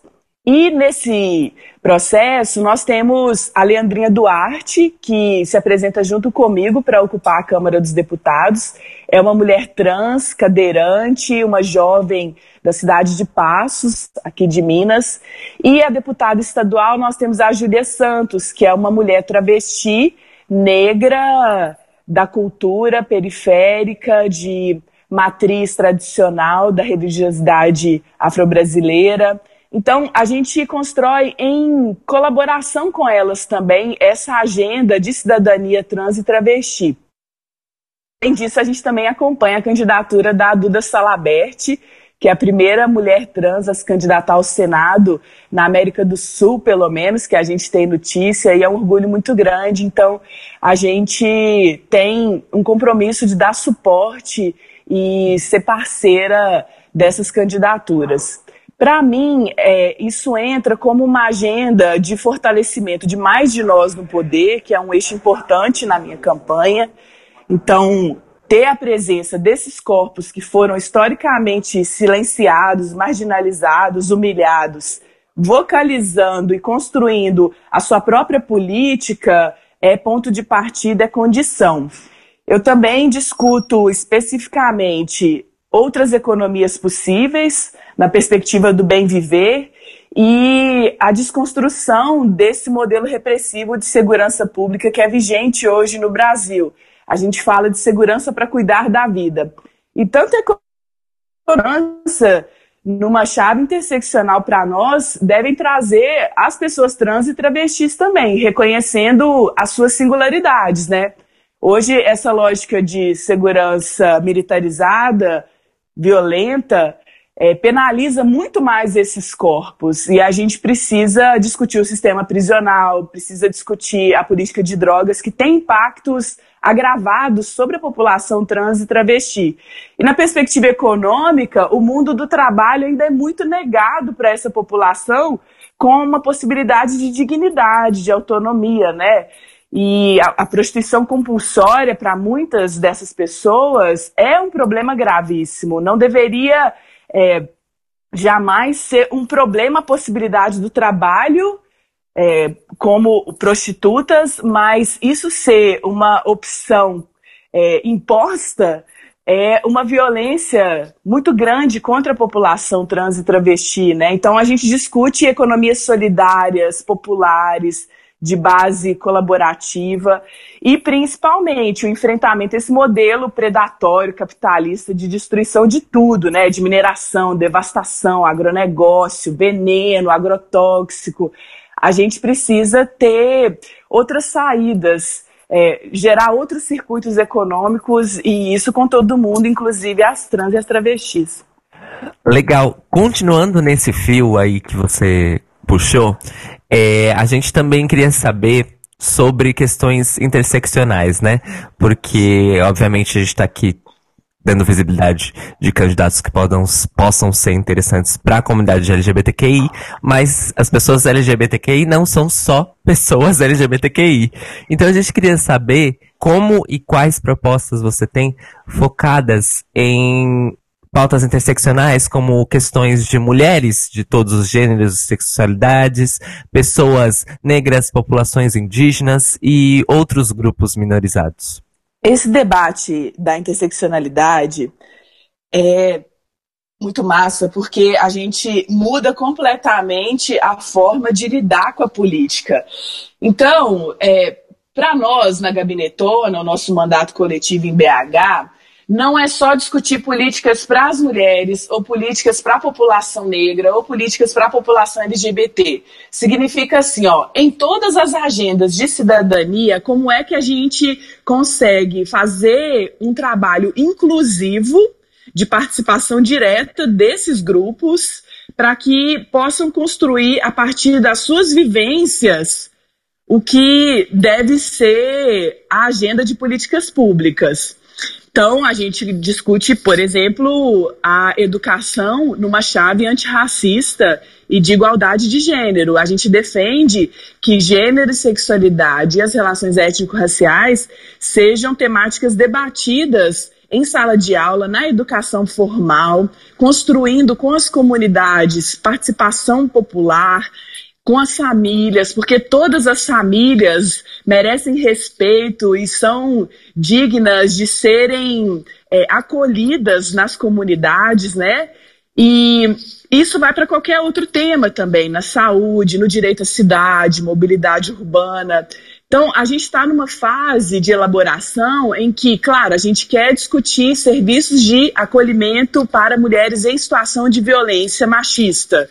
Isso é muito importante. A gente quer discutir de povos e comunidades tradicionais, reconhecimento das pessoas indígenas que vivem em Belo Horizonte, por exemplo, que estão desaldeadas, ou batalhar para que os terreiros de matriz afro-brasileira é, não sofram com o racismo religioso e tenham acesso a todos os direitos, que as políticas públicas tenham uma atenção especial para esse segmento também. Então, é, é assim, uma teia de questões e de ações práticas. Né? Não é só uma elaboração de discurso, a gente faz questão muito de enfatizar isso e assim também para a população LGBT. Claro que a gente defende o acolhimento, assim, um centro de referência com recursos, com equipe técnica especializada, mas a gente quer que a população LGBT esteja em todas as áreas das políticas públicas. A gente quer uma mobilidade urbana que seja inclusiva para essas pessoas, para que as pessoas trans e travestis é, possam circular livremente na cidade sem sofrer nenhum tipo de violência, sem sofrer abordagem policial abusiva, né? Então, um momento em que a gente sempre conecta tudo e é muito legal fazer isso porque é das pessoas que têm trajetórias nessas lutas que isso é possível também. É, não é só uma coisa que eu, candidato, vocalizo, né? É, construindo uma equipe de mandato, como a gente tem hoje na Gabinetona, que tenha essa diversidade de experiências e também de acúmulo temático para que a interseccionalidade seja uma realidade, não só um palavrão, né? Excelente, Áurea. Uh, bom, uma uma grande questão aí que se debate também muito uh, é a tipificação dos crimes cometidos contra a população LGBT, né? Então, a criminalização da homofobia, transfobia, etc. É, você tem algum projeto específico de enfrentamento às discriminações sofridas pela nossa população no, no âmbito das leis? E aí a gente fala desde as discriminações mais cotidianas, as questões de acesso a trabalho e, e educação e até os casos de violência mais aparente. Claro. Esse debate, eu acho que é um dos mais avançados que nós temos, porque ele posiciona nessa chave interseccional é, algumas críticas. É, eu tenho uma posição antipunitivista, que significa que a gente deve lidar com os conflitos sociais, com enfrentamento à violência, não reiterando esse sistema penal carcerário que é racista, que é de captura da população pobre, periférica, e não resolve o problema da violência. Está mais do que provado que encarcerar em massa não é uma saída. Mas a gente deve sim responsabilizar os atos de discriminação e de violência. A gente deve sim defender que estabelecimentos que são discriminatórios sejam sancionados, assim, eles recebam sanções para não cometerem mais esse tipo de violência. Então, eu acho que a saída é muito mais numa tentativa de construir processos, políticas de educação e responsabilização dos autores dessas violências é, e de sanção dos estabelecimentos que permitem que essas violências ocorram, do que ficar insistindo no modelo prisional, penal que deu errado. E, assim, no feminicídio isso é muito evidente, né? No Brasil, a gente vive uma escalada de homicídios em geral para a população e com os feminicídios especificamente, é, essa tragédia também se confirma. A Lei Maria da Penha tem um viés penalista que eu critico, é, embora ela possa ter contribuído para a redução de feminicídios dentro do espaço doméstico desde o seu surgimento, ela não conseguiu deter a escalada de homicídios e de feminicídios é, amplamente na sociedade, para além do espaço doméstico, intrafamiliar, assim. É, então é uma coisa para a gente se, é, ficar pensando, né? Nós vamos continuar apostando nessa fórmula que já está demonstrando que não é capaz de atingir o nosso objetivo social, que é de ter uma sociedade de convivência respeitosa para todo mundo, em que ninguém sofra nenhum tipo de discriminação por ser mulher, por ser LGBT, por ser negra, por ser indígena. É, e, e, com isso a gente tem que discutir também o genocídio da população negra. Né? Esse modelo penalista e punitivista acaba recaindo sobre os mesmos de sempre. Quem é o suspeito padrão? E aí a gente vai é, juntando né, as marcas de opressão. Uma mulher trans negra tem muito mais chance de sofrer violência do que qualquer outra pessoa. É, e o sistema penal, na hora de agir com toda a sua truculência, vai mirar essa mulher trans negra. E é assim que já tem acontecido. Então, eu acho que a gente precisa de soluções mais complexas. A legislação não vai conseguir resolver isso dessa maneira, que às vezes é tão simplista assim: ah, vamos criminalizar. Tá, criminaliza e aí? A pessoa cometeu essa violência e como que a gente vai corrigir isso socialmente? Né? A gente tem que se corresponsabilizar. Eu defendo, é, no caso de violência machista, que os homens agressores passem por serviços de, de educação e responsabilização sobre seus atos. Isso está previsto na Lei Maria da Penha, mas é muito pouco implementado ainda no Brasil. Porque o que a gente quer é quebrar o círculo vicioso da violência, né? Agora a gente quer saber uma coisa, coisas mais espinhosas, assim. É, quais são seus posicionamentos em relação a umas pautas consideradas polêmicas pela sociedade brasileira como um todo, como a descriminalização descriminalização do aborto, a descriminalização das drogas e a manutenção do Estado laico. É, são questões polêmicas porque mexem com expectativas de comportamento da sociedade, né? Alguns ensinamentos morais que são reproduzidos de geração para geração e que às vezes não são questionados. Para mim não são polêmicos, eu já tenho uma convicção em relação a esses temas. Eu defendo que nenhuma mulher que faça aborto seja presa por conta dessa sua decisão, desse seu ato. E, para mim, a discussão sobre a descriminalização do aborto passa por aí. Não é sobre concordar ou não concordar com o fato de que aquela mulher fez aborto. Aliás, no Brasil, todos os anos, milhares de mulheres fazem aborto. A estimativa da Pesquisa Nacional de Aborto é de meio milhão de mulheres por ano. Então, são mulheres da nossa convivência, nossas irmãs, nossas vizinhas, nós mesmas, nossas mães, né? O perfil típico de mulheres que fazem aborto são mulheres, é, em geral, jovens, que têm religião, são mulheres que são comuns, né? Muitas mulheres que já tiveram filhos e que, é, por alguma razão, não querem ter mais filhos. Essa é uma decisão muito íntima da mulher e que não pode ser violada por uma comunidade que acha que pode impor a sua moral sobre aquela mulher.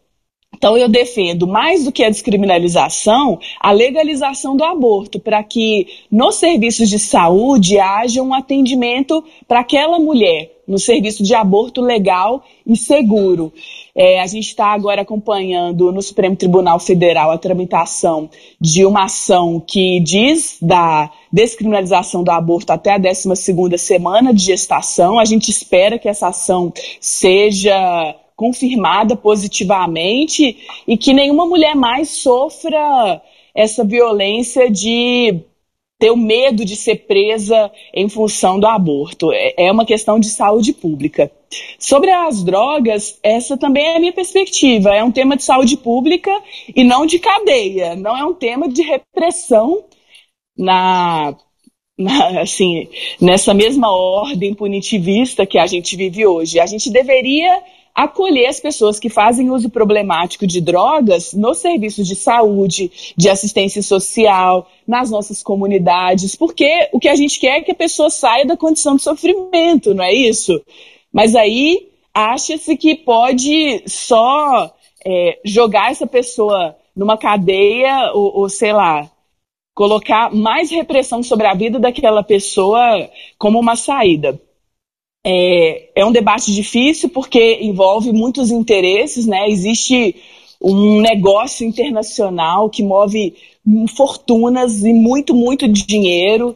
E essa, essa grande indústria das drogas é, só produz morte e destruição para os trabalhadores que estão na ponta, no varejo, que são os jovens negros periféricos que vendem pequenas quantidades e que acabam sendo capturados pelo crime organizado.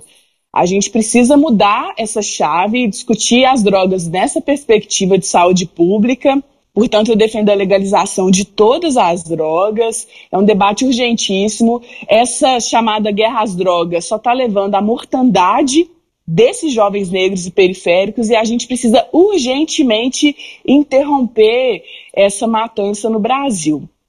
E a outra questão é o Estado laico, né? Sim, gente, Estado laico, isso é um princípio. A laicidade do Estado significa que todas as religiões vão poder conviver respeitosamente e que as pessoas que não têm religião também.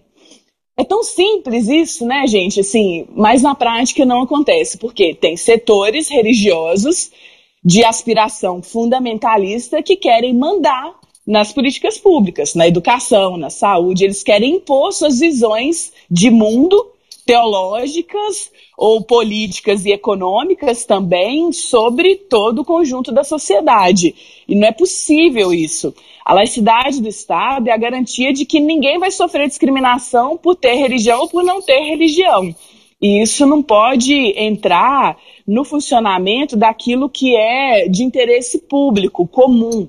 Né? A gente não pode ter uma educação pautada pelos valores desses grupos fundamentalistas. Não, a gente precisa de uma educação plural, aberta, em que o debate público seja valorizado, em que as crianças, nas suas diferentes fases de desenvolvimento, possam ter acesso a conteúdos de acordo com esse seu tempo vital, em que as professoras possam também exercer seu trabalho de forma democrática e que possam não sofrer nenhum tipo de constrangimento ou censura em função desses setores fundamentalistas. É né? um debate muito, muito difícil ainda no Brasil.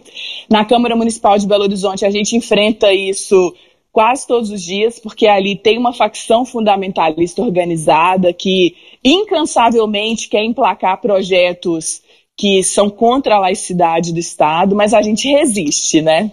É, você mencionou lá no começo, quando você estava se apresentando, né, como que você circulava aí pelas atividades culturais da cidade, seu envolvimento com a cultura hip hop, que eu achei bem interessante. Queria aproveitar esse link para te perguntar sobre suas propostas e ideias para a cultura, arte e educação. Na Gabinetona, a gente tem um eixo de cultura e educação. É, a Cida Falabella, principalmente, que puxa essa agenda, né, a referência desse eixo, que também é construído na interseccionalidade para nós. Então, a gente defende a cultura como modo de vida, né? A cultura é, é tudo, é assim, a nossa alimentação, é, é o nosso olhar sobre o mundo, é como a gente celebra a festa, é como a gente constrói comunidades também. É, e a cultura é um direito humano, precisa de uma contrapartida do Estado para que ela seja apoiada e desenvolvida.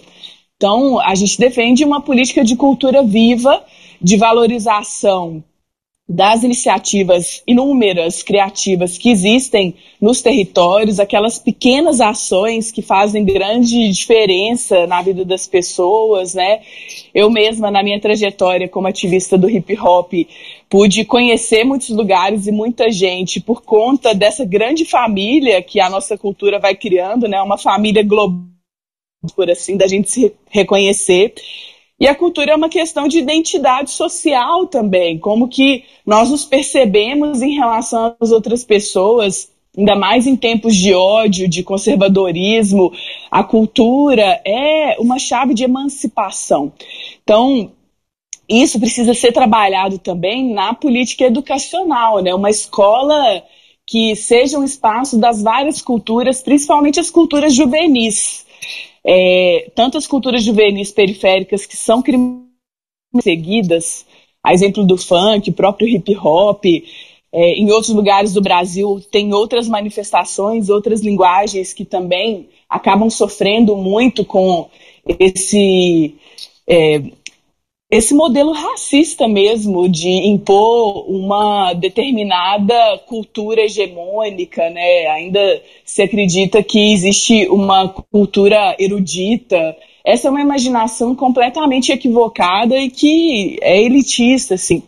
Então, a gente deve discutir essas coisas interligadas. No mandato, a gente chegou nesse entendimento de cultura e educação, a pauta, a pauta da educação é amplíssima, né? E nesse momento a gente está passando por graves retrocessos no Brasil, com a emenda constitucional que congela gastos nas políticas sociais, que foi aprovada no governo golpista do Michel Temer, a gente está tendo uma perda muito grande, porque isso tem impacto direto no funcionamento das escolas nos municípios é, tem impacto nas políticas de assistência social, de saúde, por aí vai.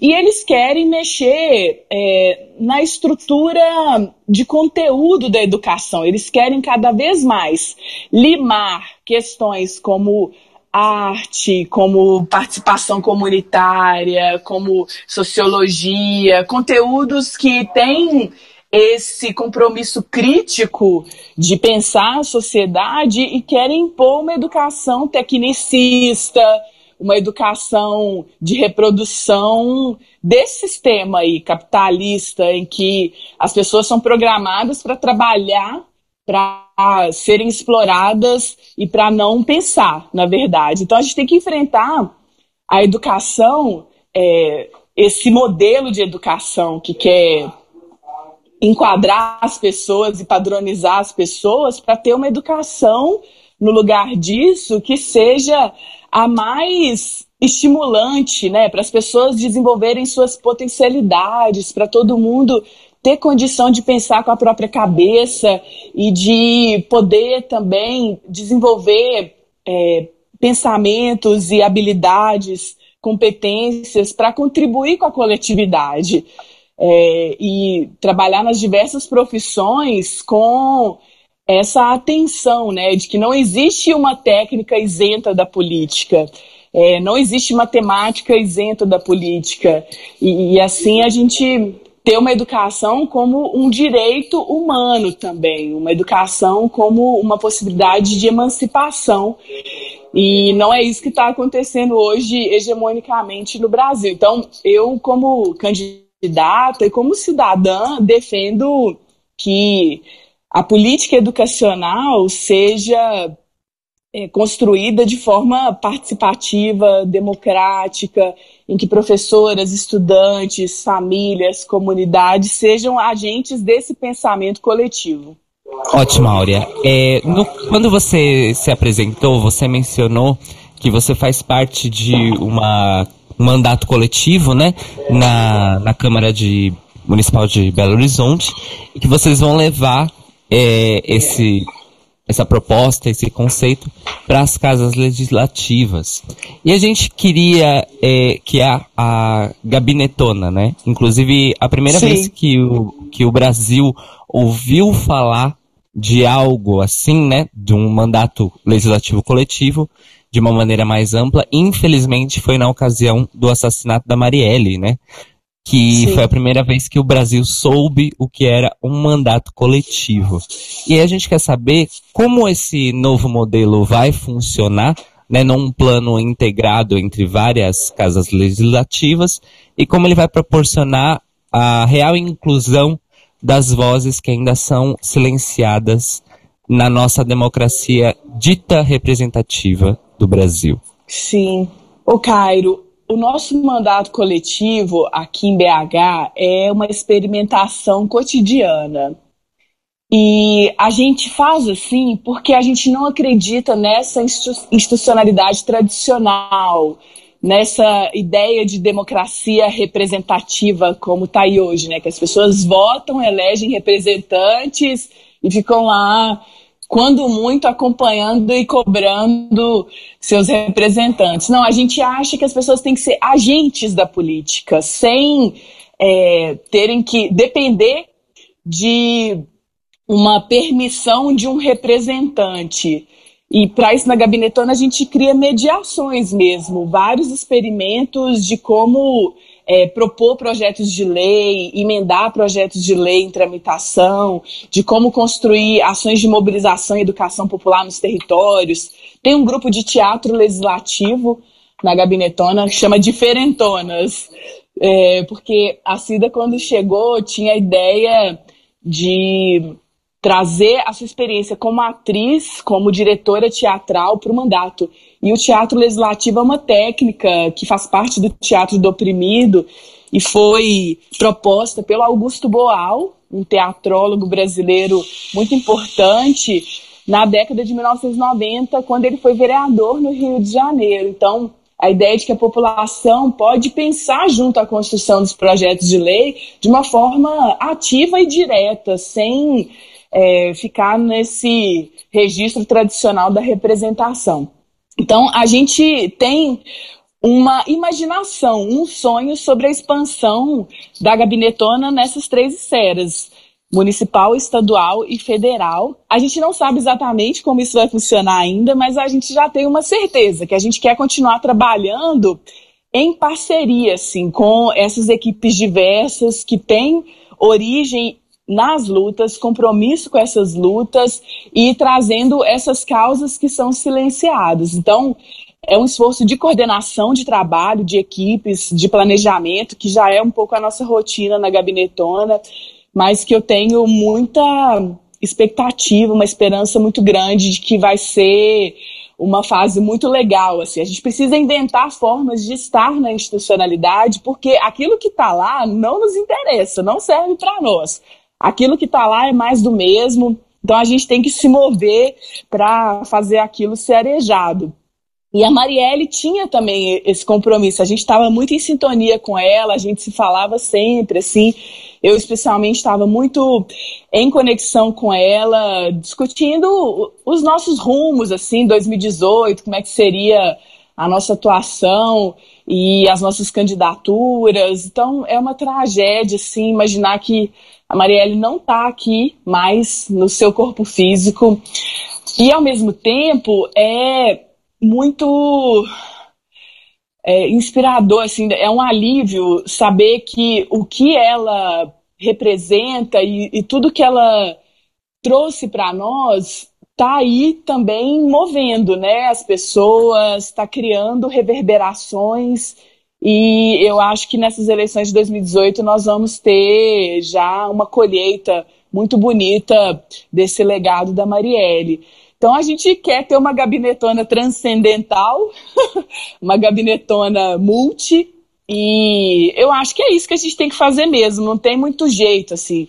Nós estamos tentando segurar um golpe, né? Reverter um golpe terrível e que causa muito sofrimento para nós que somos a maioria da população. Então a gente tem que criar formas de fazer outra política possível e essa outra política não pode se conformar jamais com simplesmente estar em espaços de poder é, defendendo as lutas. A gente tem que fazer mais do que isso. A gente tem que construir a possibilidade de autogoverno para a maioria da população.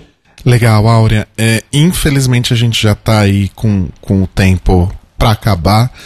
Então, queria te agradecer mais uma vez pela, pela disponibilidade e pedir para você deixar um recado final para os eleitores de, de Minas e também as suas redes sociais e formas de contato para as pessoas conversarem com você. Maravilha! Obrigada demais pelo espaço, gente. É muito importante a gente ter esses canais para fazer uma conversa aprofundada, né? A gente precisa quebrar o monopólio da mídia tradicional e contar com as nossas próprias palavras quais são as nossas histórias, as nossas narrativas. Então, só força por esse espaço. E meu recado é vamos juntas, né? Vamos vencer no amor. Eu tenho falado muito disso, esse é um lema da minha candidatura. A gente tem um compromisso de uma política de afetividade, de politização das nossas emoções, porque essa é a maneira da gente contrapor esse ódio todo que está aí, né? O nosso antídoto contra o ódio precisa ser um amor decidido, um amor generoso, um amor como um compromisso de luta. E minhas redes, ó, eu tô no Instagram, tô no Twitter, tô no Facebook, tem o site da campanha, que é aureacarolina.com.br. No Instagram é só procurar lá Áurea Carolina. E no Twitter é Áurea Carolina X. Tem um xizinho lá. E é isso, gente. Vamos trocar ideia, vamos conversar e vamos chegar junto, metendo o pé na porta para entrar nesses espaços, porque eles precisam ser nossos. Arrasou. E o número para digitar na urna, lá na, na hora decisiva, qual é? Ah, é muito importante. É o 5018. Excelente, Áurea. Muito obrigado. Muito obrigado, Obrigada, Áurea. gente.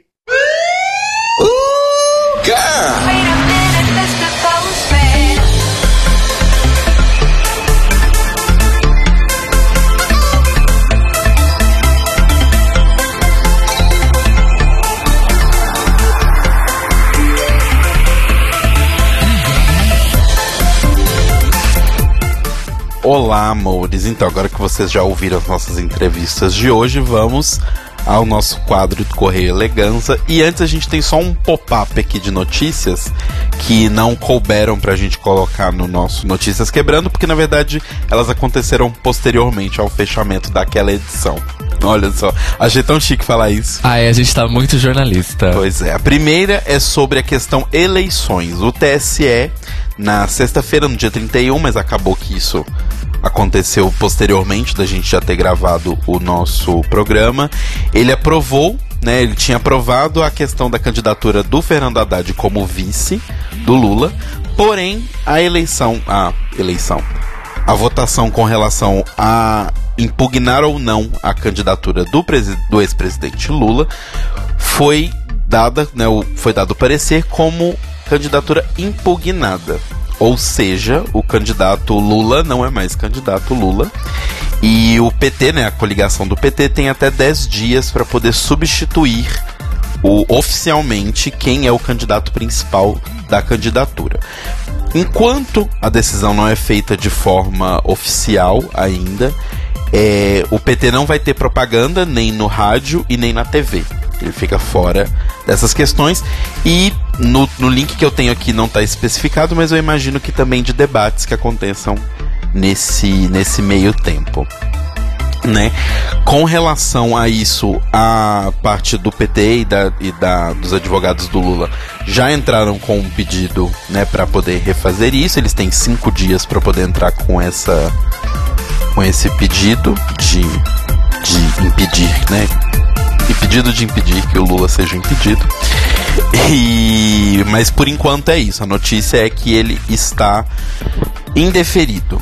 A questão toda, né, tava rolando essa semana, só a gente veio aqui para poder mostrar para vocês essa notícia. Para quem quiser acompanhar e né, quiser saber com detalhes e tudo mais, tem no site com www.conjur.com.br, que é o site do consultor jurídico. Tem lá toda a historinha do que cada ministro, né, cada juiz votou a favor ou contra a candidatura do Lula, então lá vocês podem ver tudo certinho. Eu vou deixar o link na postagem.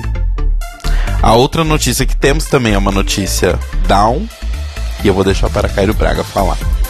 É, ontem à noite ocorreu um incêndio gigantesco no Museu Nacional no, no Rio de Janeiro, também conhecido como a Quinta da Boa Vista. É, era o museu mais antigo do Brasil, um dos museus mais antigos da América Latina.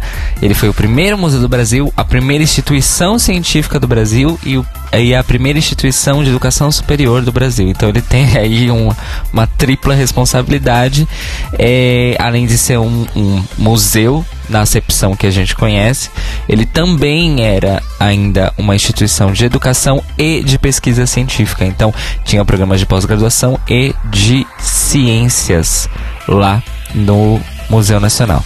É, o acervo do museu era estimado aí ao redor de 20 milhões de itens que transcendiam os 200 anos de existência do próprio museu e de peças não apenas de, de história natural e antropológica do Brasil, mas da América Latina e do mundo. Talvez o artefato mais emblemático do museu seja justamente o crânio da Luzia, que é a pessoa é, mais antiga já recuperada em explorações arqueológicas das três Américas, tá? Então ela é a pessoa do, do, do grande continente mais antiga conhecida aí pela humanidade atualmente. Nós vamos dar mais detalhes sobre isso na edição de semana que vem do Notícias Quebrando, mesmo porque uh, os dados e repercussões ainda estão acontecendo, já que fazem menos de 24 horas que o incêndio foi controlado, inclusive. Exato. É bom. Esses foram só umas notícias rapidinhas, só para vocês não, não perderem muito o rastro da coisa. Você não ia dar a notícia das garotas coreanas lá? Não, não vou dar. Mas assim, só é importante lembrar que Girl Generation não acabou, voltou. O João Luiz tá falando aqui no chat que é Lucy. Lucy. É Luzia o nome dela, não é Lucy, é Luzia. A que foi encontrada aqui é a Luzia, que foi Luzia. encontrada. Anyway, é, alguns, algumas observações rápidas, como a gente falou no começo do programa, a gente vai falar em todos os programas. As opiniões expressas pelos candidatos nessas entrevistas de hoje não são as opiniões do The Libraries Open enquanto empresa e podcast, nem as nossas enquanto pessoas físicas. Então só é importante a gente separar isso.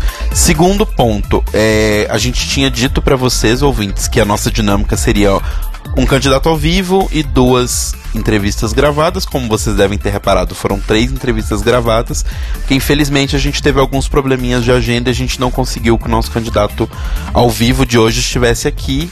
Mas ainda assim conseguimos as três entrevistas para vocês, ok? Eu só acho de, importante deixar claro que os problemas de agenda não foram nossos. Anyway. Des- É, des- vamos desculpa. ser sinceros. Eu acho, que a gente, eu, acho, eu acho que a gente tem que ser é, preto no branco, até porque até agora todos os candidatos com quem nós conversamos, sejam dos é, de vir aqui pessoalmente ou dos que nós gravamos e ainda vamos gravar, é, nós notamos realmente uma grande é, dose aí de profissionalismo, digamos assim, e comprometimento. E, e, enfim, infelizmente não foi o que aconteceu hoje e obviamente a gente não vai falar quem é, pois nós somos éticos, né? Ok, próxima ligação. É, agora eu vou finalmente ler os e-mails. Gente, eu sou assim, desculpa, eu, É, a eu acho que tem que falar. Vou ler os e-mails. O primeiro e-mail é o e-mail de semana passada, na verdade, que passou desapercebido por mim. Peço desculpas. Que é e-mail do Luai Aredes. E ele manda o seguinte: Oi meninos, tudo bem? Eu queria dizer que adorei o programa da semana passada e vocês estão cada dia mais maravilhosos. Porém, eu queria dar um recadinho ao senhor Cário Braga. Hum. Cairo Braga. Amigo, corre e não ouça o Rodrigo. Por favor, pelo amor de Cher. Eu custei aceitar o fato de não ter um fundo mais, porque o Spotify é hino pra ouvir. Mas deixa as transições. Se eles não quiserem, tranquem um quarto isolado e faça isso. Não, Luai, tá tudo bem, as transições com música estão garantidas. É. Aí ele falou: mentira, estou brincando, façam o que quiserem, que vai dar sempre. Vai ficar sempre um arraso. Beijo, amo vocês. Inclusive, Beijos, Luai. vai que um dia eu e Cairo Braga sentamos para compor mais temas inéditos e exclusivos do The Libraries Open, não? Ele me olhou com uma cara. Bom, enfim, nossas colaborações musicais acabaram há algum tempo. Nossa, É, que é. hoje você tá amarga, amor, calma. Eu só queria fazer um adendo do, do que o Lu- Calma. Eu te amo, Rodrigo. Eu sei, mas a nossa. Enfim. Eu queria só fazer um adendo que o, o Luai postou hoje lá na biblioteca que a gente tem que manter o quadro aconteceu na biblioteca, né? Mas ele falou pra ser no Notícias Quebrando. É, mas acho que independente de ser aqui ou no Notícias, a gente precisa que mais coisas aconteçam na biblioteca. Então façam coisas acontecerem na biblioteca. O, Make it happen. o Telo vai dar o, o, o serviço da biblioteca daqui a pouco. Exato. E o outro e-mail de hoje é do Nathan, Just Nathan. Até eu tentei pegar pelo e-mail dele, mas o e-mail dele é o contato Nathan. Eu Amei. gosto. O contato arroba natan.com.br. É, é bem empresa, é nesse nível. Anyway, Nathan manda o seguinte: Ok, Caitlyn, it's time for te treta. E o negócio é o seguinte: hoje eu vim trazer mais uma drag falando merda. Sábado, a Nina Bonina estava assistindo o funeral da Areta, Rip Areta, e ela simplesmente fez um post no Instagram falando sobre a roupa que a Ariana Grande estava usando. Seguem as imagens anexas. Ela ainda falou de respeito, mas cadê o respeito pela Ariana? Em um dos comentários feitos no post, a própria Nina chamou a Ariana de vadia por estar usando um vestido curto. Agora me digam se vocês veem a hipocrisia dela nessa história. Um homem cis que coloca que coloca meio mundo de espuma no corpo pra ficar com curvas de outro mundo, usando vestidos curtos e falando de uma mulher que estava fazendo uma homenagem para outra mulher. Pra piorar tudo, ela não aceitou ler que estava errada e bloqueou os comentários no Instagram e não respondeu um tweet. Qual a opinião de vocês sobre isso?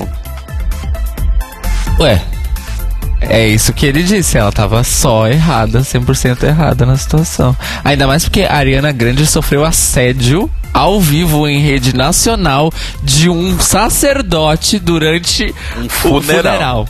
Vocês viram a Paula Carrossela no Twitter sobre isso? Não. É que acho que. a- eu não vi tudo, não vi a thread toda, mas acho que a Paola se pronunciou sobre isso. E alguém deu um reply pra ela do tipo: Nossa moça, você nunca ganhou um abraço, né? Aí a Paola respondeu uma coisa do tipo: Faz o seguinte, a próxima vez que você for abraçar um amigo, aperta as bolas dele, né? Assim, bem Generosamente. né, ver se ele vai gostar e tal, alguma coisa assim, acho que ela lacrou. Eu acho que isso inclusive pode virar um tema pro Notícias Quebrando Sim. da próxima semana. Com Apuraremos. certeza, apuraremos. Aí a gente pode falar mais coisas, porque eu, eu nesse momento realmente só achei tudo horrível, assim, mas acho que a gente poderia dissertar melhor sobre isso. Sim, sim. É, gente. Queens falando merda, né? É uma coisa que vai sempre ter pauta pra Eu acho que falar. no boletim Greg Race vai ter um subquadro Sim, Queens falando. é o quadro dentro do quadro dentro do quadro do spin-off. Exato. Bom, e se você Obrigado, quiser comen- Natan, né? Beijos Obrigado, Natan. Beijos pro Natan. Contato. Obrigado. Não, é contato, Natan. É contato Natan. É, e se você também quiser mandar pra gente um e-mail pra comentar sobre as entrevistas de hoje, comentar sobre as notícias, lá do Notícias Quebrando, você sempre pode mandar um e-mail pra thelibrariesopenpodcast.gmail.com No Facebook e no Mixcloud a gente é barra The Libraries Open Podcast. No Facebook também tem a biblioteca, que o Rodrigo comentou, que é o nosso grupo, que podem acordá-lo discutam lá. É um ótimo momento, inclusive, para discutir sobre política no grupo. Postem candidatos que vocês estão pensando em votar, candidatos que vocês acham interessante. Divulguem as pessoas e façam as pessoas irem para a urna, porque nós precisamos de pessoas na urna.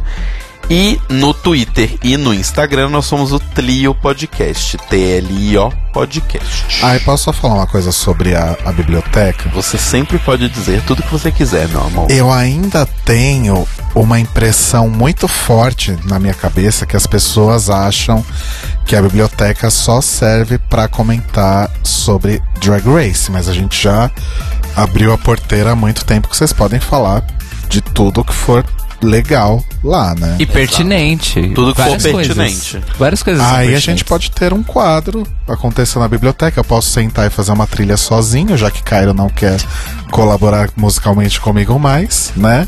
Eu faço a trilha, ele só dá um, um, um- um- um talento ali no, na só um equalização. e pronto, teremos o quadro acontecendo na biblioteca. Exatamente. E beijos Sem parceria e merchans rapidinho. Tem que ser rápido. Já tá com o tempo estourado. Então calma, pera.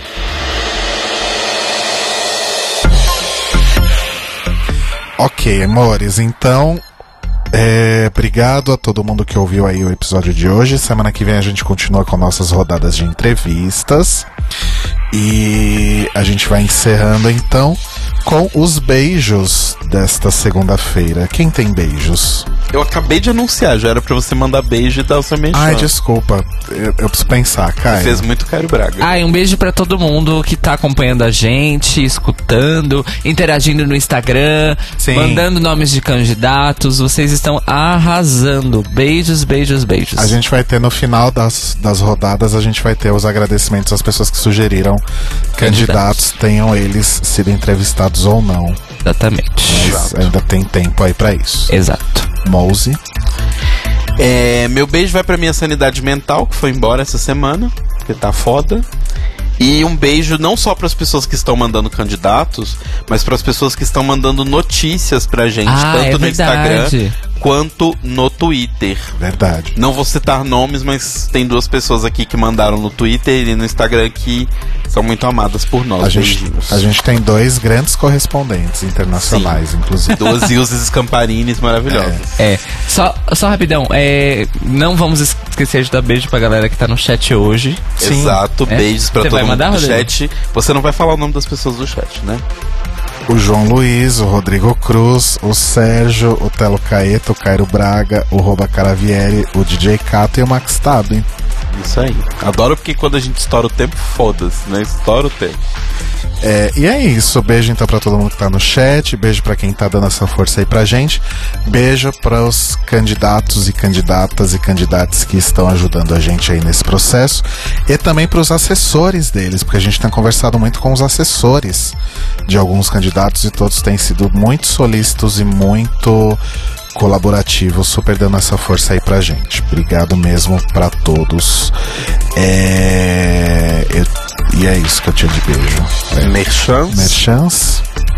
CairoBraga.com, Cairo Braga nas serviços de streaming e lojas digitais de música.